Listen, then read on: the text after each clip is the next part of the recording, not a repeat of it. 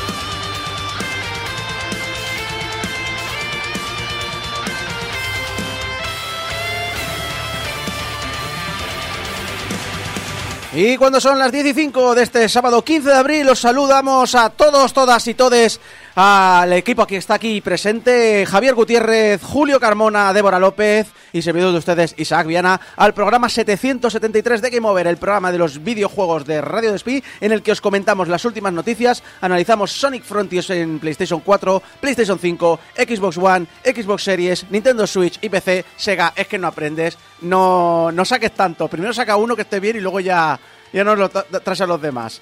En Lo Indie, Débora entrevistará al equipo Under the Bed Games sobre su proyecto Tales from Candleford y terminaremos con un Diseña como puedas, donde Javi nos hablará de algo esencial en muchos títulos, el mapa. El mapa que puede ser representado de muchas maneras, más allá de simplemente decir, pues cojo un papel y me dice que vaya por aquí. Hay muchas formas de representarlo. Es muy interesante, a mí me gusta mucho Javier, aprovechando que estás aquí. eh, que muchas veces eh, la idea que se tiene ¿no? en internet de cómo es hacer videojuegos, pues pongo cuatro gráficos y hago el mejor juego de la historia, mejor que GTA. Es un, la teoría aquí detrás. eh, eh, o sea, yo- incluso yo, una persona que soy un fanático de aprender a hacer cosas y, y ver cómo se hacen y desmontarlas y demás, eh, cuando veo hasta dónde llega la teoría, que si el verbo, que si no sé, que hablas del verbo para ejecutar acciones y demás, o para comunicaros con el mundo y tal, me, me fascina, me parece una absoluta locura. Eh, Y, y hoy le vamos a echar un vistazo a cómo orientar eso y cómo, de dónde eh, surge de hacer un mapa para un juego concreto. Exacto. Esto para cosas viejas como, como yo, cosas viejas. Yo no soy ni persona, soy cosas. Soy una, mm, un objeto que está aquí en Game Over.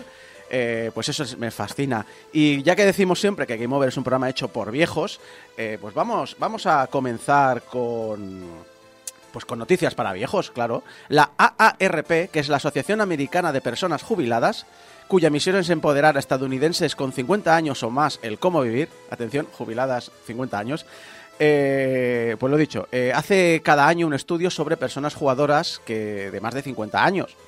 Y eh, este estudio se ha hecho con cerca de 7.800 personas. El 45% de estas personas afirma que juega videojuegos como mínimo, mínimo, una vez al mes. Que es un aumento muy pequeño, porque tú podrías decir, bueno, pero es que claro, con el COVID, a gente que ha entrado y tal, eh, el efecto Wordle, que la gente se ha olvidado ya de Wordle, pero Wordle sigue siendo... Bueno, el New York Times hace poco dijo que había replanteado mucho como una parte de negocio muy importante del tema de juegos, porque el efecto Border ha sido para ellos revolucionario y tienen ya ahora, pues, dedican mucho esfuerzo a todo el tema de generación de juegos para el New York Times. Pero he dicho, eh, claro, dices, bueno, será claro, ahora han, crecido, no, no. En el 2019 la encuesta reflejaba un 44%, un pasado de 44 a 45, es decir, la gente mayor juega. En plan de decir, tus padres no, pero la gente mayor sí. la media semanal de juegos, claro, tú dices, bueno, eh, la gente mayor está diciendo, "Ah, sí, juego una vez al mes. Bueno, la media de mm, semanal de juego son 12 horas. Esta gente juega más que yo. Hay gente que se asusta con esto. ¿12 horas? 12 horas, coño, yo. ¿12 horas que has tenido una semana floja? No, en mi caso, que, que claro, con el trabajo, game over, familia y demás, claro, decir, no, no tengo yo 12 horas a la semana para a no, te, no te equivoques de podcast, ¿eh? Eh, no, no. me, me queda poco, no, no. A pesar de que llevo. A, a- a ver, tampoco lo puedo decir ahora, porque le he cascado 80 horas al Mass Effect Andrómeda en dos semanas y, y lo, Eh. y lo que me queda de juego. ¿En qué estás hablando entonces? Pero, Pero pero normalmente si son no casi puedo. 10 horas al día. ¿Eh? Dime. Que eso son casi 10 horas al día. No, 5, que son dos semanas. Bueno, A pues ver. no, es que 12 Sí, es 12, Tampoco mucho. Pues mira, ponle cascado 80 al Mass en sí, dos sí. semanas. Pero bueno, Is- Is- Isaco, ábrete un OnlyFans o algo así para que te paguen por jugar, va. tengo un Patreon y no lo hacen, pero. y, eh, pero qué hay que decir, este aumento sí que ha sido significativo, porque en la encuesta exterior la media estaba en 8 horas. Que no está mal, ¿eh? 8 horas a la semana para jugar a videojuegos. Y en cuanto a la plataforma, eso sí, nos, nos- nos echaremos las manos a la cabeza como hardcore, pero es el mercado, el mercado amigo funciona así. eh, La mayoría de personas juegan del móvil. ¡Qué sorpresa! ¡Qué sorpresa! El 84% afirma jugar en móvil. El 53% afirma que juega en PC, portátiles y tablets, que los han metido todos en un amalgama. Eh, la consola se lleva el 28% de uso y el 21% usa tecnologías inteligentes como Smart TV o asistentes del hogar. ¿Qué dices? Oh, si son jugadores de móvil. Bueno, más de 8 de cada 10 personas juega en móvil. Que eso lo hacemos todos, ¿eh? que yo estoy pegando al Angry Birds en el móvil. Eh, pero la mitad juega en PC o tableta. Que no es poco. Y Pero- uno de cada pero- cuatro está jugando en consola. Es decir, el 25% no es poco. Es uno de cada cuatro jugadores mayores de 50 años que juegan en consola. Julio, Aquí, eh, cuando dice PC portátil y tabletas, ¿portátil te refieres a ordenador portátil? Ordenador ¿O portátil. portátil rollo Switch? no, orde- ordenador portátil. Ah, vale, vale, vale. vale. Yo ¿Switch? pensaba que ahí se metía la Switch y a lo mejor subió un poco. No, lo, no, no. lo raro es que no sé. ¿Qué, qué medio decías que era la medición esta? ¿De dónde? De dónde Ah, era? de la Asociación Americana de Gente Jubilada. es que es raro porque Persona la jubilada. tablet, si realmente quieren meter tablet, tablet comparte store con móvil, no tiene ningún sentido. Por eso, a mí me está extrañando mucho, pero lo han metido en el mismo bloque. Eh, pero a mí lo que más me sorprende es que uno de cada cinco personas juega en Smart TV, asistentes de casa, etcétera. Es decir, En la rumba. en la rumba. Madre mía. y el 38% de los jugadores gasta dinero en los juegos, menos que la última vez. eh, creo que están ahora en unos 50 dólares, bueno, 49 dólares a la semana. Pero a la semana, en unos 49 dólares en este año. Yo todavía estoy pensando en la rumba, gamificar la rumba. Eh, Veo un negocio ahí. Eh, no, se diga mucho a Amazon. Bueno, a ver, hay juegos protagonizados por rumbas. Mm. Que vas con la rumba por ahí limpiando y, e incluso me comentaron de uno, ahora no me acuerdo el título, que tú eras una rumba, ibas por la casa y te ibas inter- enterando de la historia de las personas con las que, que estaban ¡Ostras! viviendo en esa casa, ¿vale? No me acuerdo del nombre, pero sí, sí. es una idea buenísima. Con rumba. No, Sí. claro, pero a, a nivel de excusa jugable para contarte una historia. Como, como el, mu- eh, como el, el unpacking, ¿te acuerdas? Sí. Que era. Te voy a contar una historia mudándome. Pues lo mismo. Aunque te voy a decir que el, que el juego de rumbo original es Pac-Man. Cierto. Es de ahí de donde sacaron la idea en realidad. Exacto. Eh, lo dicho, los juegos favoritos están copados por juegos de puzzles, lógica, cartas y palabras y juegan principalmente para divertirse, relajarse y mantener la mente despierta. Y eh, eso sí, si pensabais, son mayores y, y demás y, y vete a saberlo cómo piensan de los juegos, mira, compartimos algo en común. Eh, casi todo el mundo está en contra de la publicidad y de las cosas que le molestan. Básicamente, cosas que les hacen perder la diversión. El 59% tener que ver anuncios para progresar, el 58% el tener que comprar contenido para progresar, el 56% se queja eh, de la cantidad de anuncios que hay en los juegos y el 54% de la cantidad de notificaciones que hay eh, para que compres contenidos en los juegos. Vamos, que como buenos jubilados, la mayoría, la mayoría se queja de algo. Sí. A ver, es que también piensa en qué pensiones nos van a quedar a nosotros. Es, a ver, yo no puedo gastar dinero en un juego. Que es, que, claro, aquí estamos hablando de estadounidenses que su objetivo es ahorrar un millón de dólares para poder retirarse y luego gastar 800.000 en curarse un cáncer. Si es que llegas. Es que llegas, es que llegas. Si es que te lo cubre el seguro a veces. Exactamente. Pero bueno. Y un detalle Ah. final, el 69% de los jugadores de más de 50 están de acuerdo en la afirmación de los videojuegos. Eh, eh, a ver, la afirmación es, los videojuegos se diseñan sin ningún tipo de consideración para la gente de mi edad. que si yo digo, si a esto le sumamos lo mismo a la gente racializada, a queers, a mujeres, ¿los juegos se están diseñando por una minoría? Probablemente sí. Eh, sí, para una minoría que son hombres blancos cis hetero de nivel socioeconómico medio alto. Sí. ¿Sabes, ¿Sabes lo que me recuerda es- este tipo de cosas?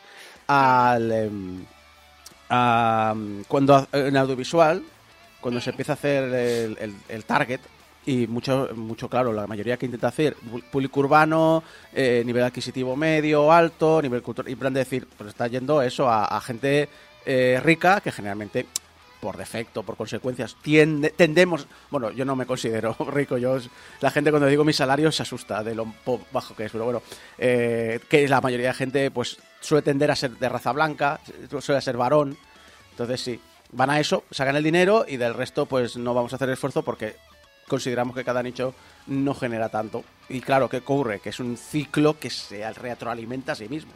E igualmente eso tiene más que ver con la mentalidad que, que tienen que no con los datos, porque hay varios estudios que indican que no, no el resto de personas no son nicho, quiero decir, las mujeres, las personas racializadas, Es el que colectivo. es la mitad de la población. No, Claro, las mujeres son la mitad de la que población. no.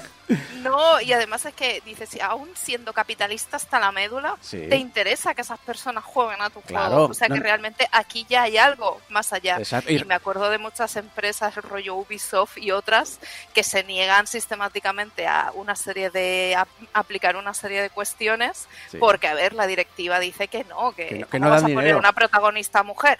Pero bueno, teniendo en cuenta Eso que, no que sí, los co- ya ya los cojones, o sea, que miren mi pro- mis protas de Mass Effect trilogía y Mass Effect Andrómeda. Eh, y, y en Titanfall. Es decir, pero bueno, o en, o en los juegos de Tony Hawk. El problema es que son rancios. No, claro, no, es que cogen el libro de ADE y que se escribió hace 50 o 60 años. Dice, mi libro dice que si hago esto, saco esto. Y no salen de ahí.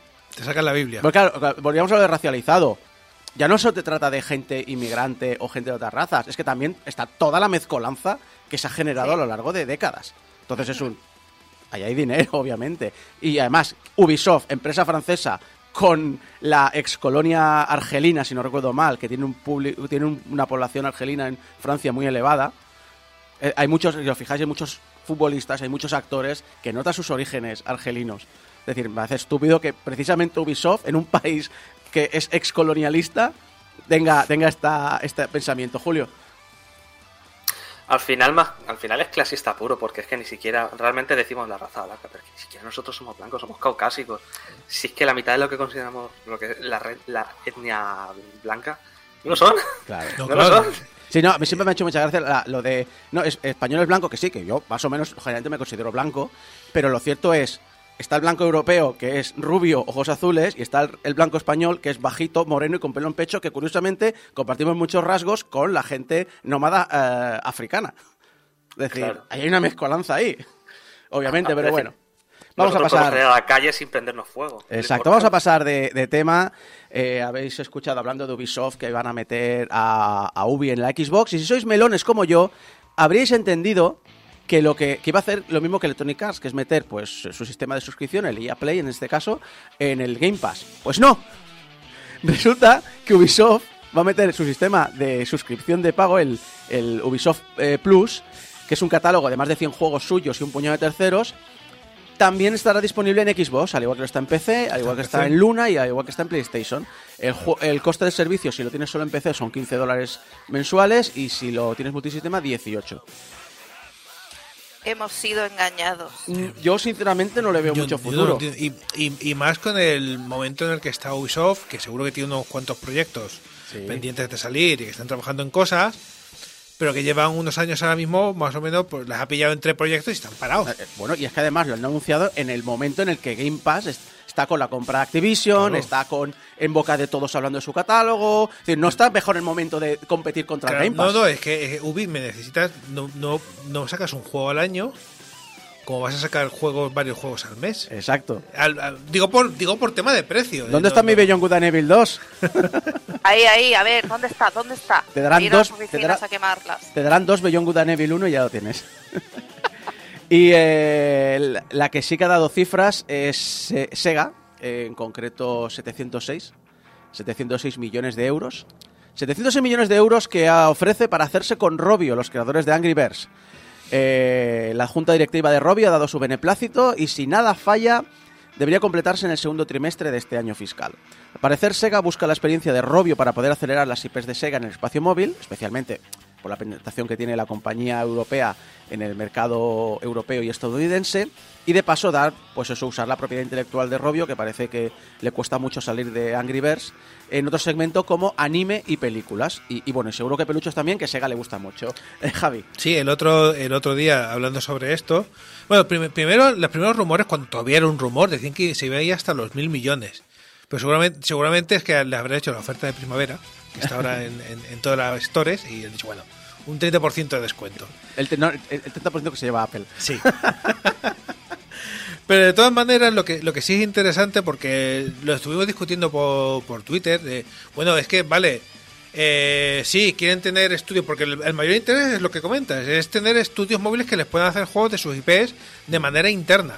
Que además Eh, no nos hacen y dice, mal. pero bueno, pero es que son, es que son 1.700 millones, son una mucha pasta. Y me dio por buscar, digo, a ver, eh, ¿cuánto de, de revenue sacó Robio en 2022? 300 millones. Te lo pagas, eh, te- te- los pájaros te pagan la, el juego, el pájaro- los pájaros te pagan el juego en dos años. Sí, sí. Ya está. Es que la gente se, parece que se ha olvidado de que existe Robio, porque lo jugó en el 2009, como yo, pero no ha dejado de sacar Angry Birds. Ha intentado sacar más juegos, no les ha ido bien, pero no son, no son para nada un mal equipo técnico y saben de lo que, lo que hacen.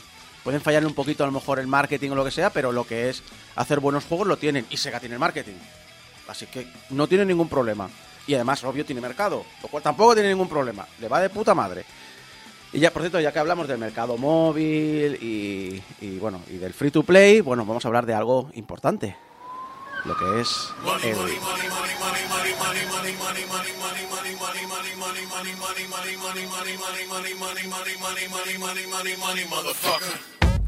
Vamos a hablar de dinero. En el free to play, como sabréis, en el mercado móvil, sabéis que hay una cosa que se llaman ballenas o whales, que en este tipo de productos son ese pequeñísimo porcentaje de jugadores que representan un enorme porcentaje de los ingresos de la compañía y que reciben regalos caros o atención personalizada por parte de los desarrolladores para resolver cualquier problema o atender cualquier sugerencia que ellos tengan.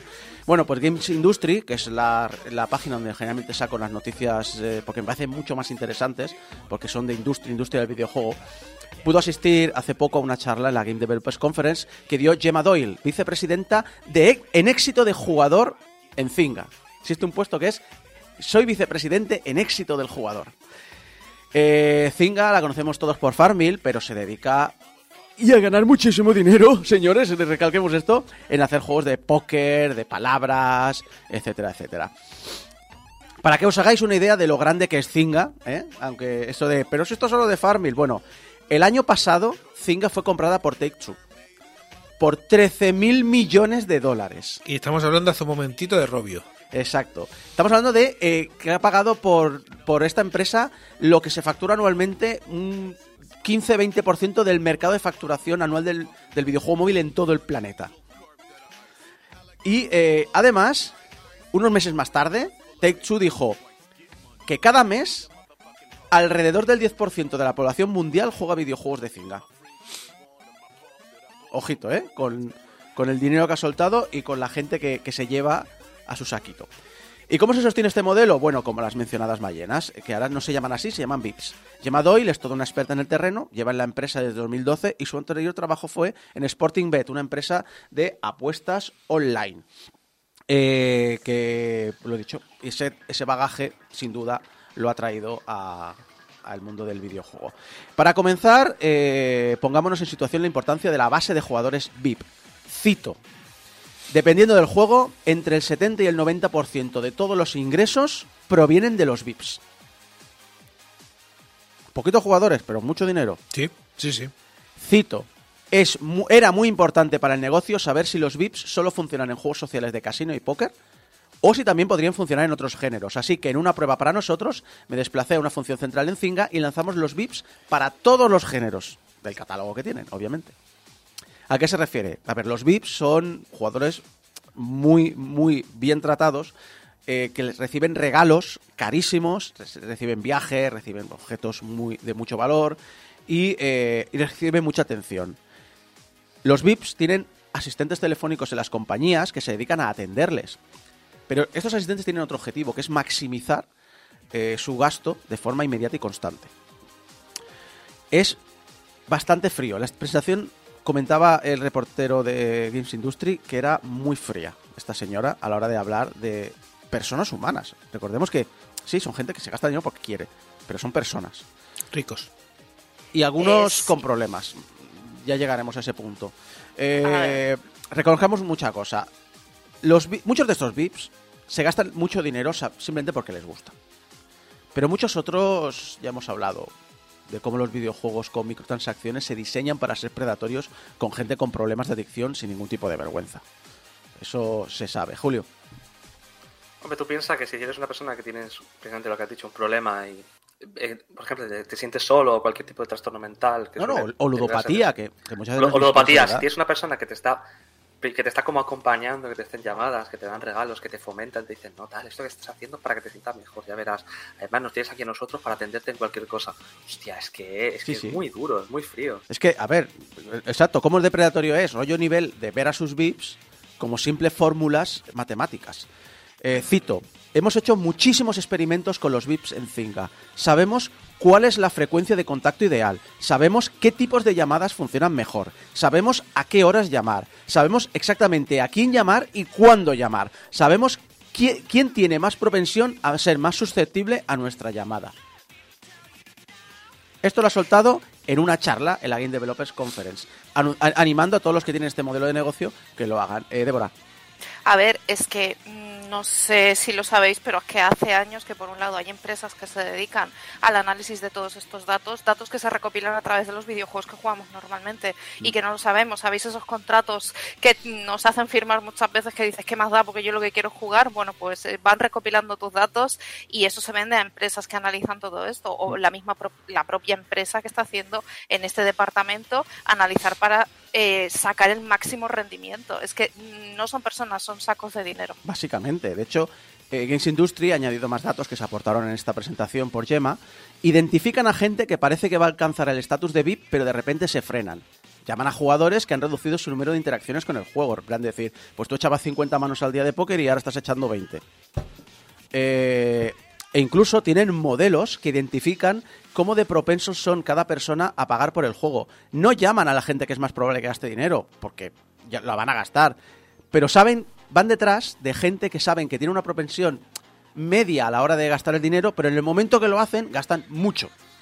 Saben que jugadores eh, de determinados juegos tienen propensión a cierto tipo de contacto sobre otros. Es decir, algunas personas mejor un correo. Y si envías un correo, que tengan estos gráficos. A estas personas llamadas, etcétera, etcétera. Pueden hasta poner una cifra exacta de dinero que genera cada una de estas relaciones por cada VIP individualizado. Le dan todo el programa VIP al 80% de estos y una versión reducida al 20% restante para tener un grupo de control con el que saber si las ganancias que generan dichos jugadores vienen promovidas por el juego en sí o solo por las ventajas de dicho programa. Y no os creáis que es un trabajo relajado para los responsables de llamar a estos VIPs, que os recuerdo que su función no es tanto tanto la de un comercial, que existe, sino también la de generar una relación personal con esta gente. Hacen un promedio de 110 contactos con sus VIPs, principalmente a través de llamadas telefónicas. ¿Y qué piensan los VIPs? Eh, porque pensaréis, bueno, pero si me vas a tratar como un número, me voy, a lo mejor me enfado, ¿no? Pues, eh, en opinión de Gemma, les encanta. Les encanta porque, eh, bueno, saben lo, lo que están recibiendo. Cito, saben que son VIPs, no son voces de- en una comunidad o en un foro. Esperan este nivel de servicio. Esperan poder coger el teléfono y hablar con el responsable de su cuenta. Tienen derecho a esto. Así que no lo divulgan, no dicen, hay un equipo de VIPs y todo el mundo debería probar a llamarles a este número. No lo hacen porque piensan, me merezco esto, me he convertido en VIP a causa de mi lealtad, así que estoy feliz con mi espacio. Un poco el síndrome de, de Estocolmo, ¿no? No sé muy bien cómo, cómo lo veis. Eh, sí, eh, dice, bueno, dice Julio en el chat que un día habría que hablar del tema. Pero, pero sí, es, eh, bueno, es ya abiertamente, ya sabemos que había este tipo de personas, ya sabemos que había este tipo de relación y no parecen ningún, para nada interesados en, ocultarlo. Y lo cierto es que lo dicho, que, a la gente, a la gente que recibe estos tratos se sienten súper contentos. Julio. Sí, eh, a mí me parece súper interesante también el tema de que, al final, como ha mencionado eh, Deborah del chat, lo de los patrones, lo de los patrones oscuros, que es esa forma de, aprovecharse de la psicología de un jugador en beneficio puramente económico de la empresa.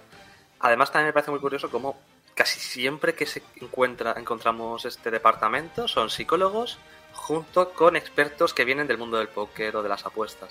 Siempre se juntan las dos, porque y es, increíble. Y lo peor de todo es que, aunque es- yo, yo sé que es el mal, ¿vale? Como ha dicho, como ha dicho Débora, pero es que, por una parte, digo, la leche que los parió, que bien hacen su trabajo para sacar estas cosas adelante. Es decir, es, es repulsión, pero a la vez digo, madre de Dios, es que son buenos. Y el problema es que sean tan buenos. Es que el problema de, de la maldad poderosa es que son eficientes. Y eso. A, nivel puramente técnico, a veces es de admirar. Luego está todo el tema humano que es repudiable, pero la parte técnica lo lleva. Sí, lo llevan, lo llevan bien, lo llevan bien.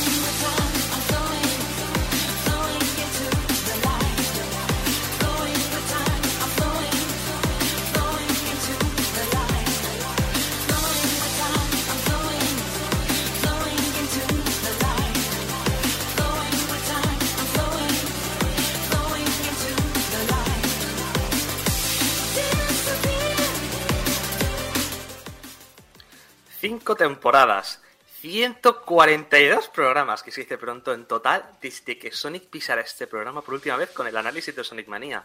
Ha pasado mucho tiempo, muchísimo. Pero después de ignorar, un poco de manera deliberada, ¿vale? Esa extraña mezcla de editor y personajes que fue el juego de Sonic Pocho llamado Sonic Forces, para un juego bueno del erizo azul tridimensional que sale, pues habrá que hablar de él.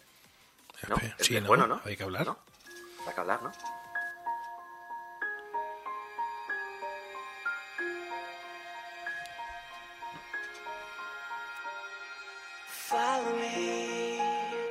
Standing on the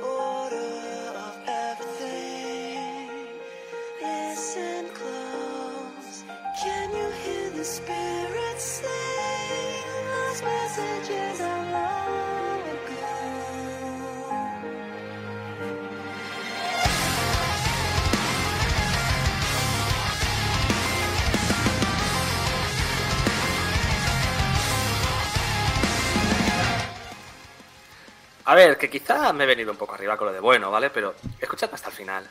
Prometo que el viaje de Sonic Frontiers, tanto jugable como hablar de él, es, es- entretenido.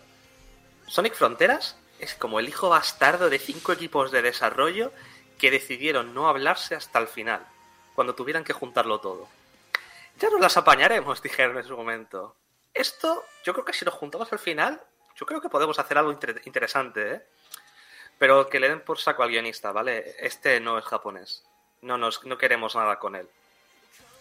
Me juego el pelo de mi padre a que algo, a algo similar tuvo que suceder. Porque es que si no, no puedo entender qué ha pasado con el juego. Es, es que es impresionante. Desde el principio se nos, anunció, se nos anunció Sonic Fronteras como uno de los puntos fuertes de la historia. Los fans del erizo, a lo mejor, no sé si habrá alguno en el chat o por aquí, a lo mejor recuerdan a... Al- Alguno un queda señor- todavía. algún No, fan muchísimo. quedará en algún lado. Yo conozco muchísimo. Si me sé de una persona que si me está escuchando con esto, lo siento, porque no me vas a volver a hablar nunca. Espero que nunca lo escuches. Eh, pero bueno, lo dicho. A lo mejor os suena que Sonic ha tenido muchos cómics y tal, y la última saga de cómics, que son los cómics de IDW, los guioniza en su gran mayoría Ian Flynn, que es un clásico de la casa. Y ha ido expandiendo el lore de Sonic de maneras curiosas, pero también ha trabajado en Archie, ha trabajado en los cómics de Pagaman en su momento. Ha hecho muchas cosas este señor como guionista. Mm, no tenemos por qué meternos en temas del cómic de Sonic para entender Sonic Frontiers, pero si los conoces puedes ver mucho la mano de Flynn en cuanto a la narrativa más compleja que ha ido teniendo Sonic a lo largo de estos años. Por ejemplo, en Sonic Prime o ahora en Sonic Frontiers. Sonic Prime en la serie. Y se nota que he estado intentando expandirlo también en este título, como ya he dicho.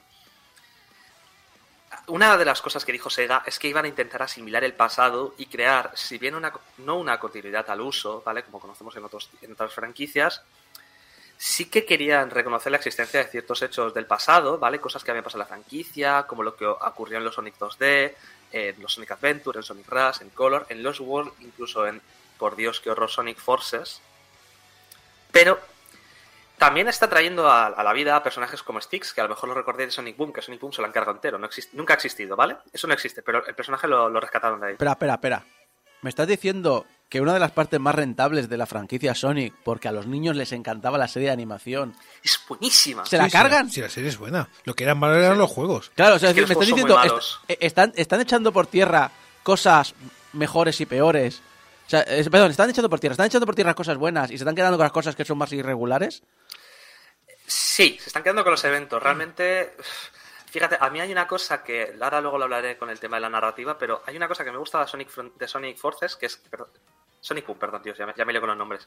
Que es que eran muy cachondos los personajes y eso molaba un montón. Aquí, lo dicho, se nota a Jan Flynn porque Jan Flynn intenta conseguir un cómic de, de furros eh, bastante serio. Conoce su audiencia. Sí. Y yo digo que no son malos, ¿eh? Yo he leído varios. Y, y lo he dicho, conozco gente que está muy metida y de verdad que no son malos, ¿eh? Yo siempre he oído hablar La- maravillas de los cómics de Sonic. Son muy buenos, de verdad, lo prometo.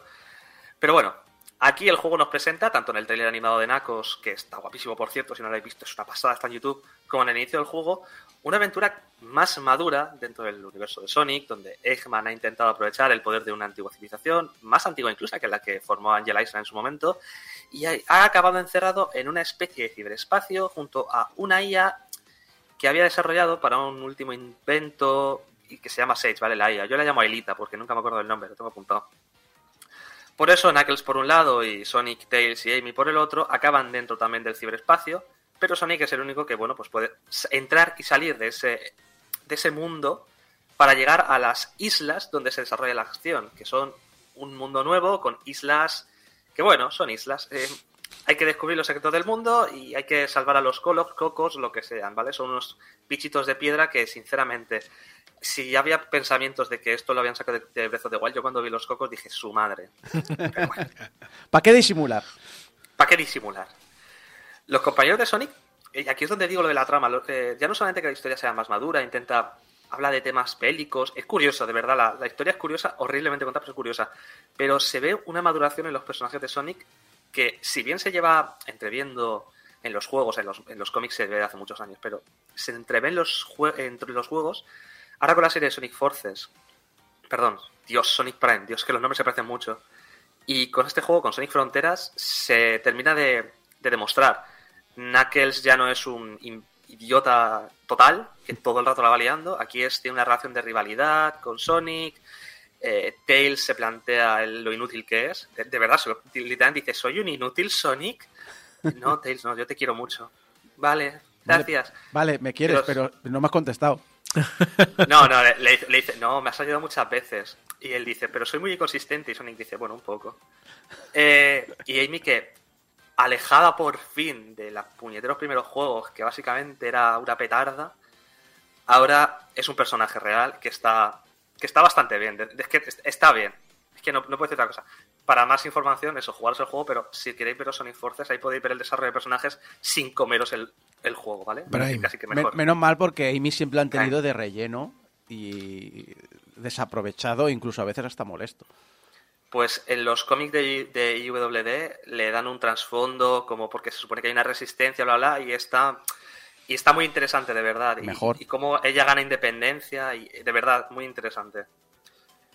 Total, que ya hemos visto lo que ha hecho Ian Flynn con la saga, con la trama y tal. Y esto la- realmente es una de las cosas que más nos vendían en el juego. El resto de novedades que trae este nuevo Sonic, bueno, pues tenían buena pinta, es decir, un mundo semiabierto al estilo de Mario Odyssey, lo suficientemente acotado para que no abrume, ni el juego parezca mucho, ¿sabes? Para que no sufriera mucho el equipo de desarrollo al ser el primer intento de Sega en esto. Inclusión de, fa- de fases clásicas a la que accedemos a través de unos portales que tienen que ver con la trama, porque se presupone que, bueno, se supone que el aspecto de- se debe a los recuerdos de la gente que ha acabado de encerrar en el ciberespacio, es decir, de los compañeros de Sonic y de Eggman. Y también tenemos un combate contra enemigos que busca distanciarse del corre fija mata, corre fija mata de los anteriores Sonic con un toque, con un toque mata acción. Ahora bien, todo esto es muy nuevo para Sega, así que pues sale lo que sale.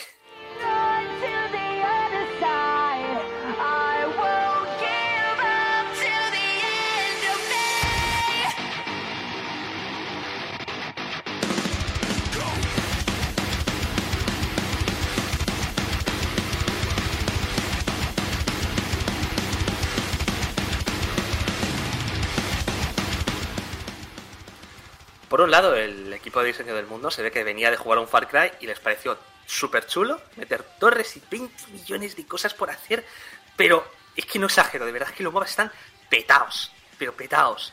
Y además estilo Far Cry, todo marcado en el mapa para que te pegue un fomo horrible. Para, para que, exacto, para que no te pierdas, ¿eh? Que no te pierdas.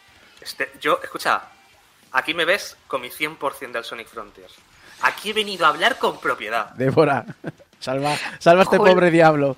Julio, confiesa, ¿cuántas horas has echado? Te lo podría mirar, creo que unas 35. Ah, bueno, no son las bueno, 140 menos de tres. peso. No, no, el personaje también me lo saca al 100%, ¿eh? Bueno, Eh, ya eres eh, veterano. eh, Javi. No, yo lo que quería comentar cerrando, vuelvo un poquito a lo de la historia cerrando. A- Solo a nivel comercial, una cosa que me parece un poco rara y que siempre la- se la ha jugado mal Sonic, es que al estar en múltiples medios, está muy bien que siempre ha sido, comparándolo con Mario, ¿no? Siempre ha sido mucho, mucho más de desarrollar la historia y tal.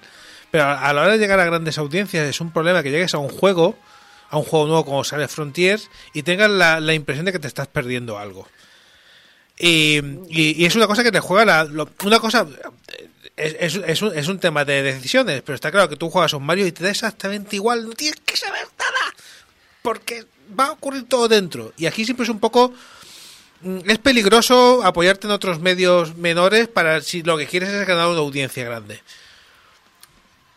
Da un poco igual, ¿vale? Porque pre- no presupone nada el juego. Te dice, como cuando nos enfrentamos a tal, y tú dices, ah, ok, pero lo mencionan. No tiene una continuidad en sí. Mencionan los eventos del ARC, del Sonic, del Sonic Adventures. Eso, eso sí, siempre lo meten. Sonic Adventure está vivo. Pa- para, Pero- para, para algo que respeta el, el fandom. Sí, por Sonic Adventure mencionan a Sonic Rush con Blaze, con toda la historia. Mencionan alguna batalla como el Sonic Los Walls, Sonic, eh, ¿cómo se llame? Sonic, joder, Forces. Te lo juro que asco que el juego. Y, y eso lo hace bien, es decir, de verdad que. Y lo que pasa con lo que he dicho de que mete de otros medios, lo que mete es la sensación de los personajes, pero no te coge nada de la historia. Sonic Prime es Sonic Prime. Sí que es cierto que creo que tiene una pseudo continuidad, pero no se mete tampoco en el fondo, ¿sabes? No te va a sacar nada de Sonic Prime. Y lo de que saquen a Sticks de Sonic Boom, porque le han metido dentro del canon de los cómics, pero Sonic Sticks es Sticks, tiene que ver con Sonic Boom. Ya, pero el, el- el tema es lo que comentas. Aún así dice, no, pero hacen mención a esto, no importa, pero hacen mención. Y esto no importa, pero hacen mención. Y aquello no importa, pero hacen mención. Y al final no puedes evitar tener la sensación de que, oye, eh, es tan necesario, es tan buena la historia de, de- de continuidad de Sonic como para tener que utilizarla de esta manera siempre. Es, ¿Es, es tan necesario? No, no. es Sega diciendo, vamos, va- vamos a vest- vamos a hacer que recuerdes Sonic Adventure mientras juegas a Sonic Frontiers y a lo mejor así te parece mejor. ¿Para qué? La, la verdad es que un poco. Eso, me encanta que lo desarrollen en los cómics, que hagan pelis, que hagan series, me flipa. Pero no te líes. Es mi Yo estoy de acuerdo contigo, yo estoy de acuerdo contigo también, ¿eh? Es decir, a mí estaba jugando a Sonic Frontiers y digo yo, se han complicado la cabeza. Es decir, para mí, sobre todo porque el juego es lo que es. Pero bueno, he empezado a hablar del diseño del mundo, ¿vale? Es el mejor, el mejor de los apartados, junto con la música, que la que la está escuchando, y la leche. Es lo más conseguido, es divertido explorarlo, es divertido explorar las zonas de Sonic Fronteras. Y especialmente, yo creo que si no eres como yo, que tiene un fomo del copón, y claro, me pasa el 100% del juego, me lo saca todo, son muchas horas. El juego es súper cortito, si no, el juego en 20 horas te lo pasas. Está. Es muy asequible. Tenemos por un lado dentro del mapa los combates contra los enemigos, de los que hablaremos más adelante. Podemos movernos de una zona a otra del mapa, de un lugar a otro del mapa a una velocidad que te cagas. Es decir, en cuanto a sensaciones de velocidad, si el juego fuera más estable a nivel, a nivel jugable, está muy bien logrado. Porque tú te llegas a una punta del mapa y dices, me quiero ir a la otra corriendo, y en un par de minutos estás ahí.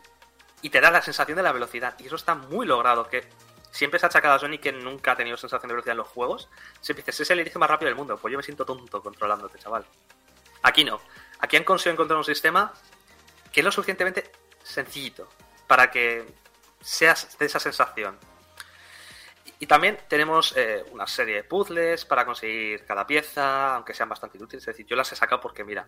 Pero son divertidas porque están muy bien empaquetadas, ¿sabes? Tienes ahí como pequeños niveles de un Sonic clásico que te haces mirar el mapa, encontrar el inicio de, una- un sitio. Luego tienes. Sonic funciona mucho por el tema de los Quick Time de pulsa un botón ahora, pulsa un botón ahora, pulsa un botón ahora. Pero son divertidas, de verdad que al ser tan además tan acotaditas, está súper bien, ¿eh? A mí eso me, me ha gustado mucho. Ahora, ¿qué pasa? Que he mencionado el combate. Pues el equipo de combate venía de jugar un machacabotones y ahí se quedaron. El combate de Sonic consiste en pulsar dos botones todo el rato en los enemigos pequeños y de pillar una mecánica y volver a pulsar otra vez dos botones todo el rato hasta matar a un enemigo grande. Es un tedio, es inútil porque no sirve para nada pelear. Es que basta con irte a pescar y tras un par de horas, y pescar, que es el- la otra mecánica más aburrida del juego, y con un par de horas de menos tedio que pelear, ya tienes todo lo que necesitas para acceder a toda la fase clásica de Sonic, para ab- abrir los altares de las esmeraldas, para conseguir los símbolos de los personajes para avanzar en la historia. Y además de regalo, te llevas una lista de peces, que bueno, ahí estaba, ¿eh? la, la, la, y además te llevas unas una cosa que tiene Sonic Frontiers de narrativa, que es que tiene unos, graba unos grabadoras de Eggman que te explican la trama detrás y te dan trasfondo, que de verdad que si no las escuchas es que no tiene sentido la trama, lo cual también está mal. Pero bueno, como ya he dicho, los bosses es que son aburridísimos, es la cosa más la, la cosa más asquerosa de este mundo. Es un empieza con una especie de parkour que dura un par de minutos y luego te tiras a lo mejor 10 minutos con un boss asqueroso, mal diseñado, infumable que es que de verdad, si no fuera porque la música los tira para adelante, porque la música es increíble, te juro que tiraba la Switch contra el suelo y no volví a mirar a Sonic nunca más. ¡Qué asco! Débora. Ah, pero seguro que esto es el Sonic bueno. Sí, es que Sonic te da una de cal y una de arena, ¿vale? El mundo está bien, el mundo está chulo, el combate es horrible, la pesca es horrible, el diseño de los el diseño de los niveles clásicos de Sonic es, a mi opinión, de los mejores de la franquicia. Te da el, el juego te da collejas para que no te flipes. Exacto. Sí, sí. y esto es bueno, que no te flipes. Que no, mira, mira esta mierda. que, ¡Pam! que sigo siendo un Sonic, que no me digas nada. Es, es terrible, de verdad. Los bosses, mira, solo diré una cosa. He perdido batallas contra los bosses porque las mecánicas están tan mal hechas que te dicen, hay un escudo, por ejemplo, hay un boss que hay un escudo chocando contra el mapa y tú tienes que bloquearlo y lanzarlo contra él, pero esquivando misiles que nunca puedes esquivar, tienes que pararlo y ni siquiera te enteras de cómo tienes que pararlo porque luego encima tienes que lanzárselo y es imposible darle. De verdad, es decir, ya no es por echarme flores, pero tío, que me pasa el Dark Souls casi sin que me tocaran, que me pasa los bosses sin que me toquen, no me fastidies, tío, que me está costando más esto con Dark Souls. Terrible. Pero es que, y- lo que he dicho, es decir, si digo que los combates son malos, ni siquiera es lo peor del juego, porque lo peor son los minijuegos. Es que en serio, no pueden ser peores y más aburridos. Ya no es solo que los de desbloqueo en el mapa, ¿vale? Porque hay unas torres en Sonic que para desbloquear el mapa, que tienes que hacer minijuegos pequeñitos, ¿vale? Pero esos son cortitos, se soportan, no pasa nada.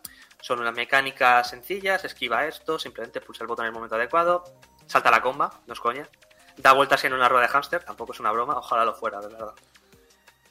Esto, bueno, se pasa rápido, pero es que hay algunos que son obligatorios en la historia, que si no te los pasas no puedes avanzar, y duran varios minutos y son infumables. Tenemos uno de jugar en una feria del gancho, otro de coger cocos y llevarlos a un punto esquivando pinchos. Es horrible porque encima se acelera la velocidad y parece que Sonic esté metido en una, una droga muy mala, pero coca, coca dura, ¿eh? Otro de llevarlos acercándonos a ellos para que se alejen de nosotros mientras cagan bombas. El- para mí el, el más ridículo es el de cortar hierba, ¿vale? Hay uno de cortar hierba. Y suelen ir de la mano, encima, si lo minijuego jugablemente es lo peor del juego, viene de la mano de lo peor de verdad del juego. La trama no está mal, la narrativa es horrible. Es que no tiene salvación. Esa narrativa es terrible. Si me creas una trama compleja, profunda, y se te ocurre subdividirla en fragmentos de la duración de un vídeo de TikTok que se activan yendo de punto A a punto B del mapa, porque tienes que ir a hablar con los personajes que se van moviendo, es decir, tienes un vídeo de 30 segundos y Tails ha recorrido medio mapa. Corre a por él 30 segundos. Corre otra por él 30 segundos. Hostia, encima minijuego. Dios santo bendito. Es lo peor. Es decir, yo por eso digo yo que yo creo que a Ian Flynn le metieron la historia porque querían contentar a alguien. pero el equipo de desarrollo no tuvo en ningún momento la idea de lo que estaba haciendo. Jamás. Es decir, es que no puedo compararlo con nada. Es posiblemente la, la narrativa fragmentada peor escrita, peor desarrollada de cualquier videojuego moderno. Así de claro lo digo. Y. Pero bueno. Qué, Eso. qué ¿no? ganas de Que- jugarlo ahora. Bueno, la verdad es que te quita la. Es decir, es, es duro. Por eso digo yo que este juego te pega collejas. Porque, vale, jugablemente no está tan mal, salvo los combates y los minijuegos. Minijuegos hay pocos, pero es que los minijuegos encima enganchan con la historia. Terrible, terrible. Pero bueno, ahora vamos a hablar de algo un poquito mejor.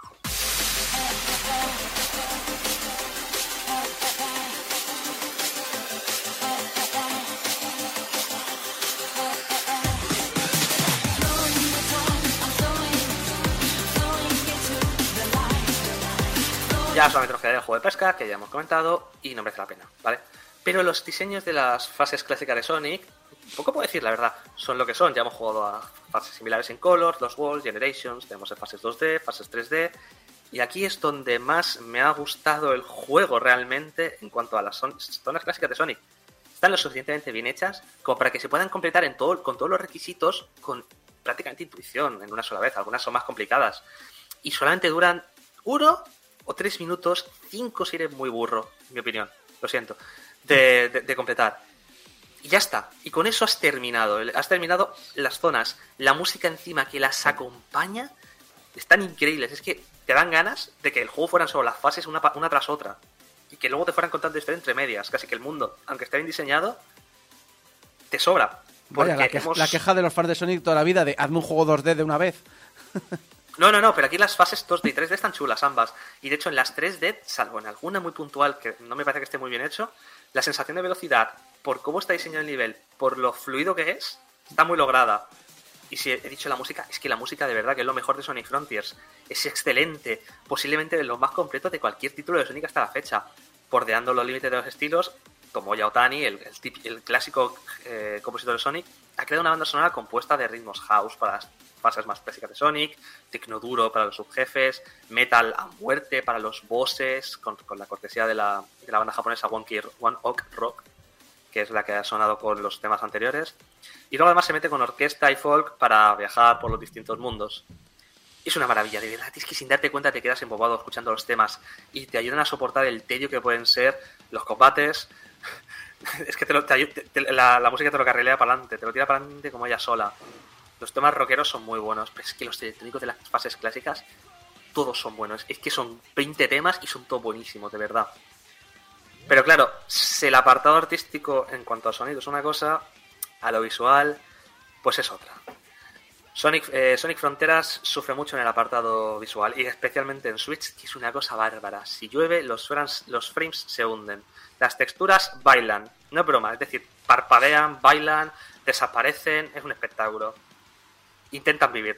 Hay un popping tan brutal que puedes estar a 5 metros de un objeto y de repente das un paso y te aparece una torre gigantesca y tú, madre de Dios, que esto no estaba aquí hace 5 segundos. Y es que es muy loco, de verdad. Además, no termina de encajarme del todo el mundo de, fronteras con los personajes de Sonic. Parece que hayan hecho un fanfic de Leticia Azul en el mundo real con robots y elementos más realistas para aprovechar la velocidad, pero a mí visualmente me ha chocado. Ya no me choca tanto después de 35 horas, pero bueno, cosas de Sega supongo. No está mal, pero no es lo que me esperaba, sobre todo después de ver Sonic, Sonic Prime. Javi, Después de la primera vez que lo vi, era el, el típico ejemplo de "Eh, así se vería Sonic en el Unreal Engine. Sí, y de hecho creo que lleva un real, ¿no? Mm, No sé. me quiere sonar a mí. Pero bueno, unos cuantos gráficos mediocres pues no estarían completos sin unos bugs acordes, ¿no? hombre, Cámaras que se van a Cuenca para nunca volver, momentos en los que Sonic sale disparado a alguna parte porque las físicas del personaje con el mapa y la velocidad pues no funcionan.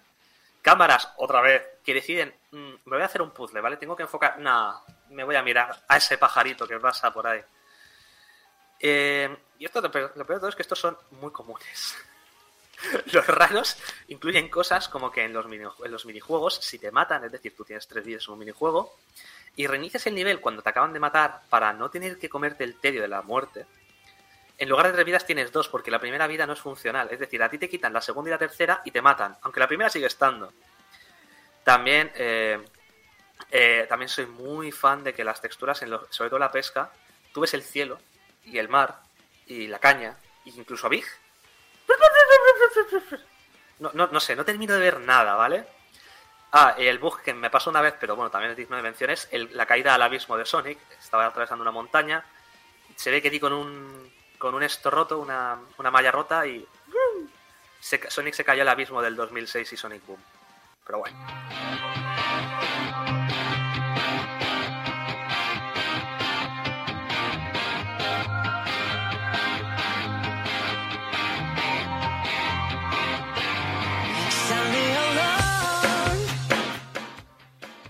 Eh, así que, ¿qué opino de Sonic Fronteras? Ah, pues opino que por una puñetera vez en dos décadas se ha dado un paso hacia adelante en la dirección correcta con el erizo azul. Es un buen juego, es el título que el personaje se merece. Pues a ver, no, ¿vale? Frontiers tiene muy buenas ideas, pero la mayoría están hechas a su manera. El mundo está sobrecargado, pero a la vez vacío de cosas que realmente interesan. Aunque por suerte es divertido explorar y eso lo, lo ayuda. La historia promete, pero la narrativa está rotísima. El combate es un quiero y no puedo, y los minijuegos directamente son una pedazo de bueno eso. Gráficamente deja mucho que desear, sobre todo si vemos los vídeos de cómo era la beta y cómo lo hicieron el, escalado hacia abajo por el tema de la Switch. Porque es que especialmente la, la versión de Switch parece un port sacado de la PlayStation 3 de primera época y de una third party desconocida. Ya pasó 17 años, ¿eh? esto es terrible. Pero sin embargo me ha gustado el juego, me ha gustado mucho. Me he pasado muy bien jugando a Sonic, mucho mejor que nunca, jamás con ningún Sonic que he jugado. Yo no viví la época de los 16 bits más allá de unas partidas furtivas en casa de mi primo. No he jugado al Adventure en su momento. Mi nostalgia con Sonic viene sobre todo por, las, por la serie anime de Sonic X que echaban en su momento en Jetix o de los videojuegos de DS y Wii que muy buenos no eran, ¿vale? Eran. De hecho, yo recuerdo con mucho cariño Sonic and the Dark Brotherhood. Imagínate. Uf. Imagínate, exacto. Colors, que es el último juego que jugué, es un remaster y me pareció divertido, sobre todo porque también tiene una banda sonora que es espectacular, pero no me pareció nada especial, sobre todo en el diseño de niveles porque eran demasiado largos y se me hacían aburridos. No me apetecía conseguirlo todo.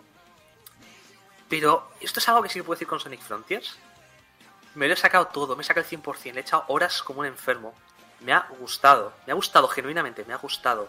Por favor, Sega, tira para adelante. Tira para adelante con esto. Es una quimera, parece un puzzle mal montado, pero es lo más, vari- lo más valiente y lo, lo mejor que habéis hecho en dos décadas con el erizo. Por una vez estoy jugando a un Sonic tridimensional y me siento que tiene personalidad. El juego más allá del carisma que puede tener el erizo cocainómano. Estoy deseando, de verdad, ver qué sale a continuación. Qué cosas mejoran y cómo seguro que joden otras tantas, pero bueno, que tiren para adelante, que tiren para adelante, yo les dejo. Pero por ahora, vamos a chapar el análisis. Estuve dudando entre recomendable y del montón, pero bueno, no he sido capaz de, de darle otra nota que no sea esta. Mm, Del montón. Pero en la frontera con el recomendable.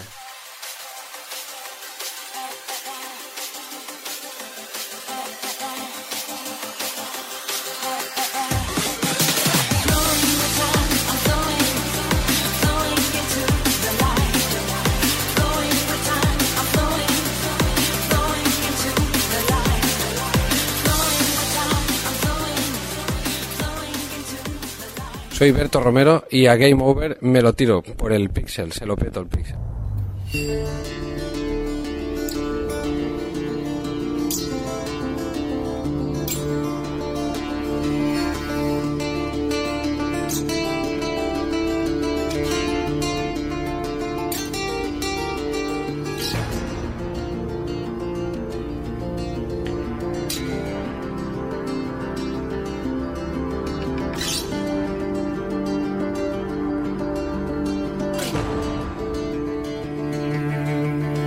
Como hacemos cada mes, hacemos un repaso por el mundo indie español, sobre todo con gente que está peleando muy duro por llevar adelante un proyecto, un proyecto propio, un proyecto personal y sobre todo para que nos hablen no solo del proyecto que van a sacar, sino también de sus experiencias y que nos sirvan de guía y de ejemplo para todas aquellas personas que quieren seguir sus pasos. Y como siempre, lo hacemos de la mano de Débora López. Eh, hola Débora, ¿qué tal? Buenos días, pues muy bien. Hoy aquí ha llovido, así que ya empieza a oler a esa primavera de lluvias, de la primavera que a mí me gusta. Y como bien comentabas, pues bueno, pues estamos en un nuevo lo indie. En este caso, con esta lluvia y lo que a mí me gusta el otoño, pues no sé, creo que, que ha sido un buen día porque hoy tenemos en el estudio a Ángel Paulain, director artístico y fundador de Under the Bed Games. ¿Y por qué digo esto del otoño y la atmósfera así como más tenue, los colores esos que nos recuerdan un poco a lo terrorífico? Pues porque no- nos va a hablar del primer videojuego del equipo que es Tales for- from Candleforth. Pues nada, te damos la bienvenida. ¿Qué tal? ¿Cómo estás, Ángel? Muy bien, muchas gracias por invitarme. No, Eh, gracias, gracias a vosotros, que, que yo sé que a veces buscar un poquito de hueco cuesta, así que gracias. Bueno, vamos a empezar con lo que para mí es obvio y yo creo que vamos a sentar un poquito las bases y suelo preguntar a los, a los equipos que vienen aquí, que es cuál es la historia de la creación de Under the Bed Games. Pues eh, bueno, yo soy ilustrador. eh, llevo dedicándome a la ilustración desde 2017 Ujú, y en 2021 entré en Polo Digital aquí en Málaga a un proyecto de coworking que se llama eh, Go to Work, financiado por la eh, Fondo Europeo, de la EOIDA. eh, lo dirige Rodolfo Tierler. Y, y bueno, entré con la idea de ser ilustrador y, y ya. O sea, yo dibujo y es lo que sé.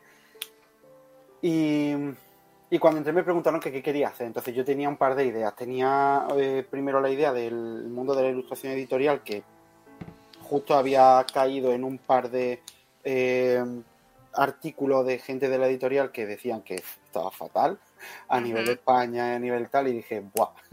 eh, de verdad quiero ponerme a esforzarme tantísimo en meterme en un mundo que, que lo siento por la gente, pero que, que es muy precario. Claro. Y luego me dieron la oportunidad también de, bueno, yo tenía la idea de hacer algo relacionado con los videojuegos, siempre han sido mi, mi pasión, el, con mi pareja el hobby que más compartimos. Dije, vale, por aquí también puedo tirar. Y bueno, pues en este programa de mentoría me pusieron como mentor a, a Luis Oliván, productor de Fictiorama Studios. Eh, entonces, Luis, de verdad yo lo quiero con locura de- desde siempre, que me lo voy a tatuar, vaya. Luis, el también padre del proyecto, básicamente, eh, me echó a andar como si fuera un bebé, literalmente como un bebé. Y, y nada, y aquí estamos. A partir de ahí ya fue rodando, simplemente. Pues me parece súper curioso lo que comentas, porque sí que yo he tenido la sensación de que es muy importante, porque hablaba con compañeros de tener como mentores que nos acojan un poco y nos hagan como meternos en ese mundillo que yo creo que a día de hoy es como tiende a ser hermético, sobre todo para ciertos colectivos. Y no sé, veo que tu experiencia fue positiva en este caso, porque encontraste una persona que mm, con mucha experiencia y que te, y que te llevó. ¿Crees que de otra manera hubiese tirado el proyecto adelante? O sea, quiero decir. Sí, pero el trabajo no es el mismo. Quiero decir, yo, yo he trabajado muchísimo para que el juego está donde está y todavía nos queda. Salimos este año a la venta, todavía nos queda muchísimo. El equipo estamos a tope, pero durante un año y pico he estado trabajando yo solo junto con dos personas más. Wow. Eh, eh, el trabajo sigue siendo el mismo, pero es que la figura del mentor es súper importante. Tampoco te digo que, o sea, tampoco creo que, que deba ser alguien eh, que quizás lleve 10 años, porque es verdad que Luis Oliván, además de ser un tío que es encantador, que habla como habla, que da gusto escucharlo, muy tranquilo, muy importante, muy tranquilo. eh, eh, creo que más bien la figura de, de simplemente alguien que, lo que tú has dicho, alguien que esté dentro, alguien que te pueda mm, alumbrar un, un pelín el camino en algún momento o hablar, mantener una conversación con alguien que esté dentro de, de- que, que ya ha pasado por donde tú, de las primeras dudas. No hace falta que lleves 10 años en el mundo, que lleve uno, dos, no sé. Claro, yo creo que es una buena base, sí, sí. Por lo menos pienso que tienes razón y es lo que yo he ido viendo. Eh, bueno, y nace, nace un poquito el estudio y según vuestra página web eh, adaptáis los cuentos y las historias de terror en experiencias narrativas jugables. ¿Crees que el género del terror se presta bien a dar el salto a los videojuegos de estas experiencias narrativas?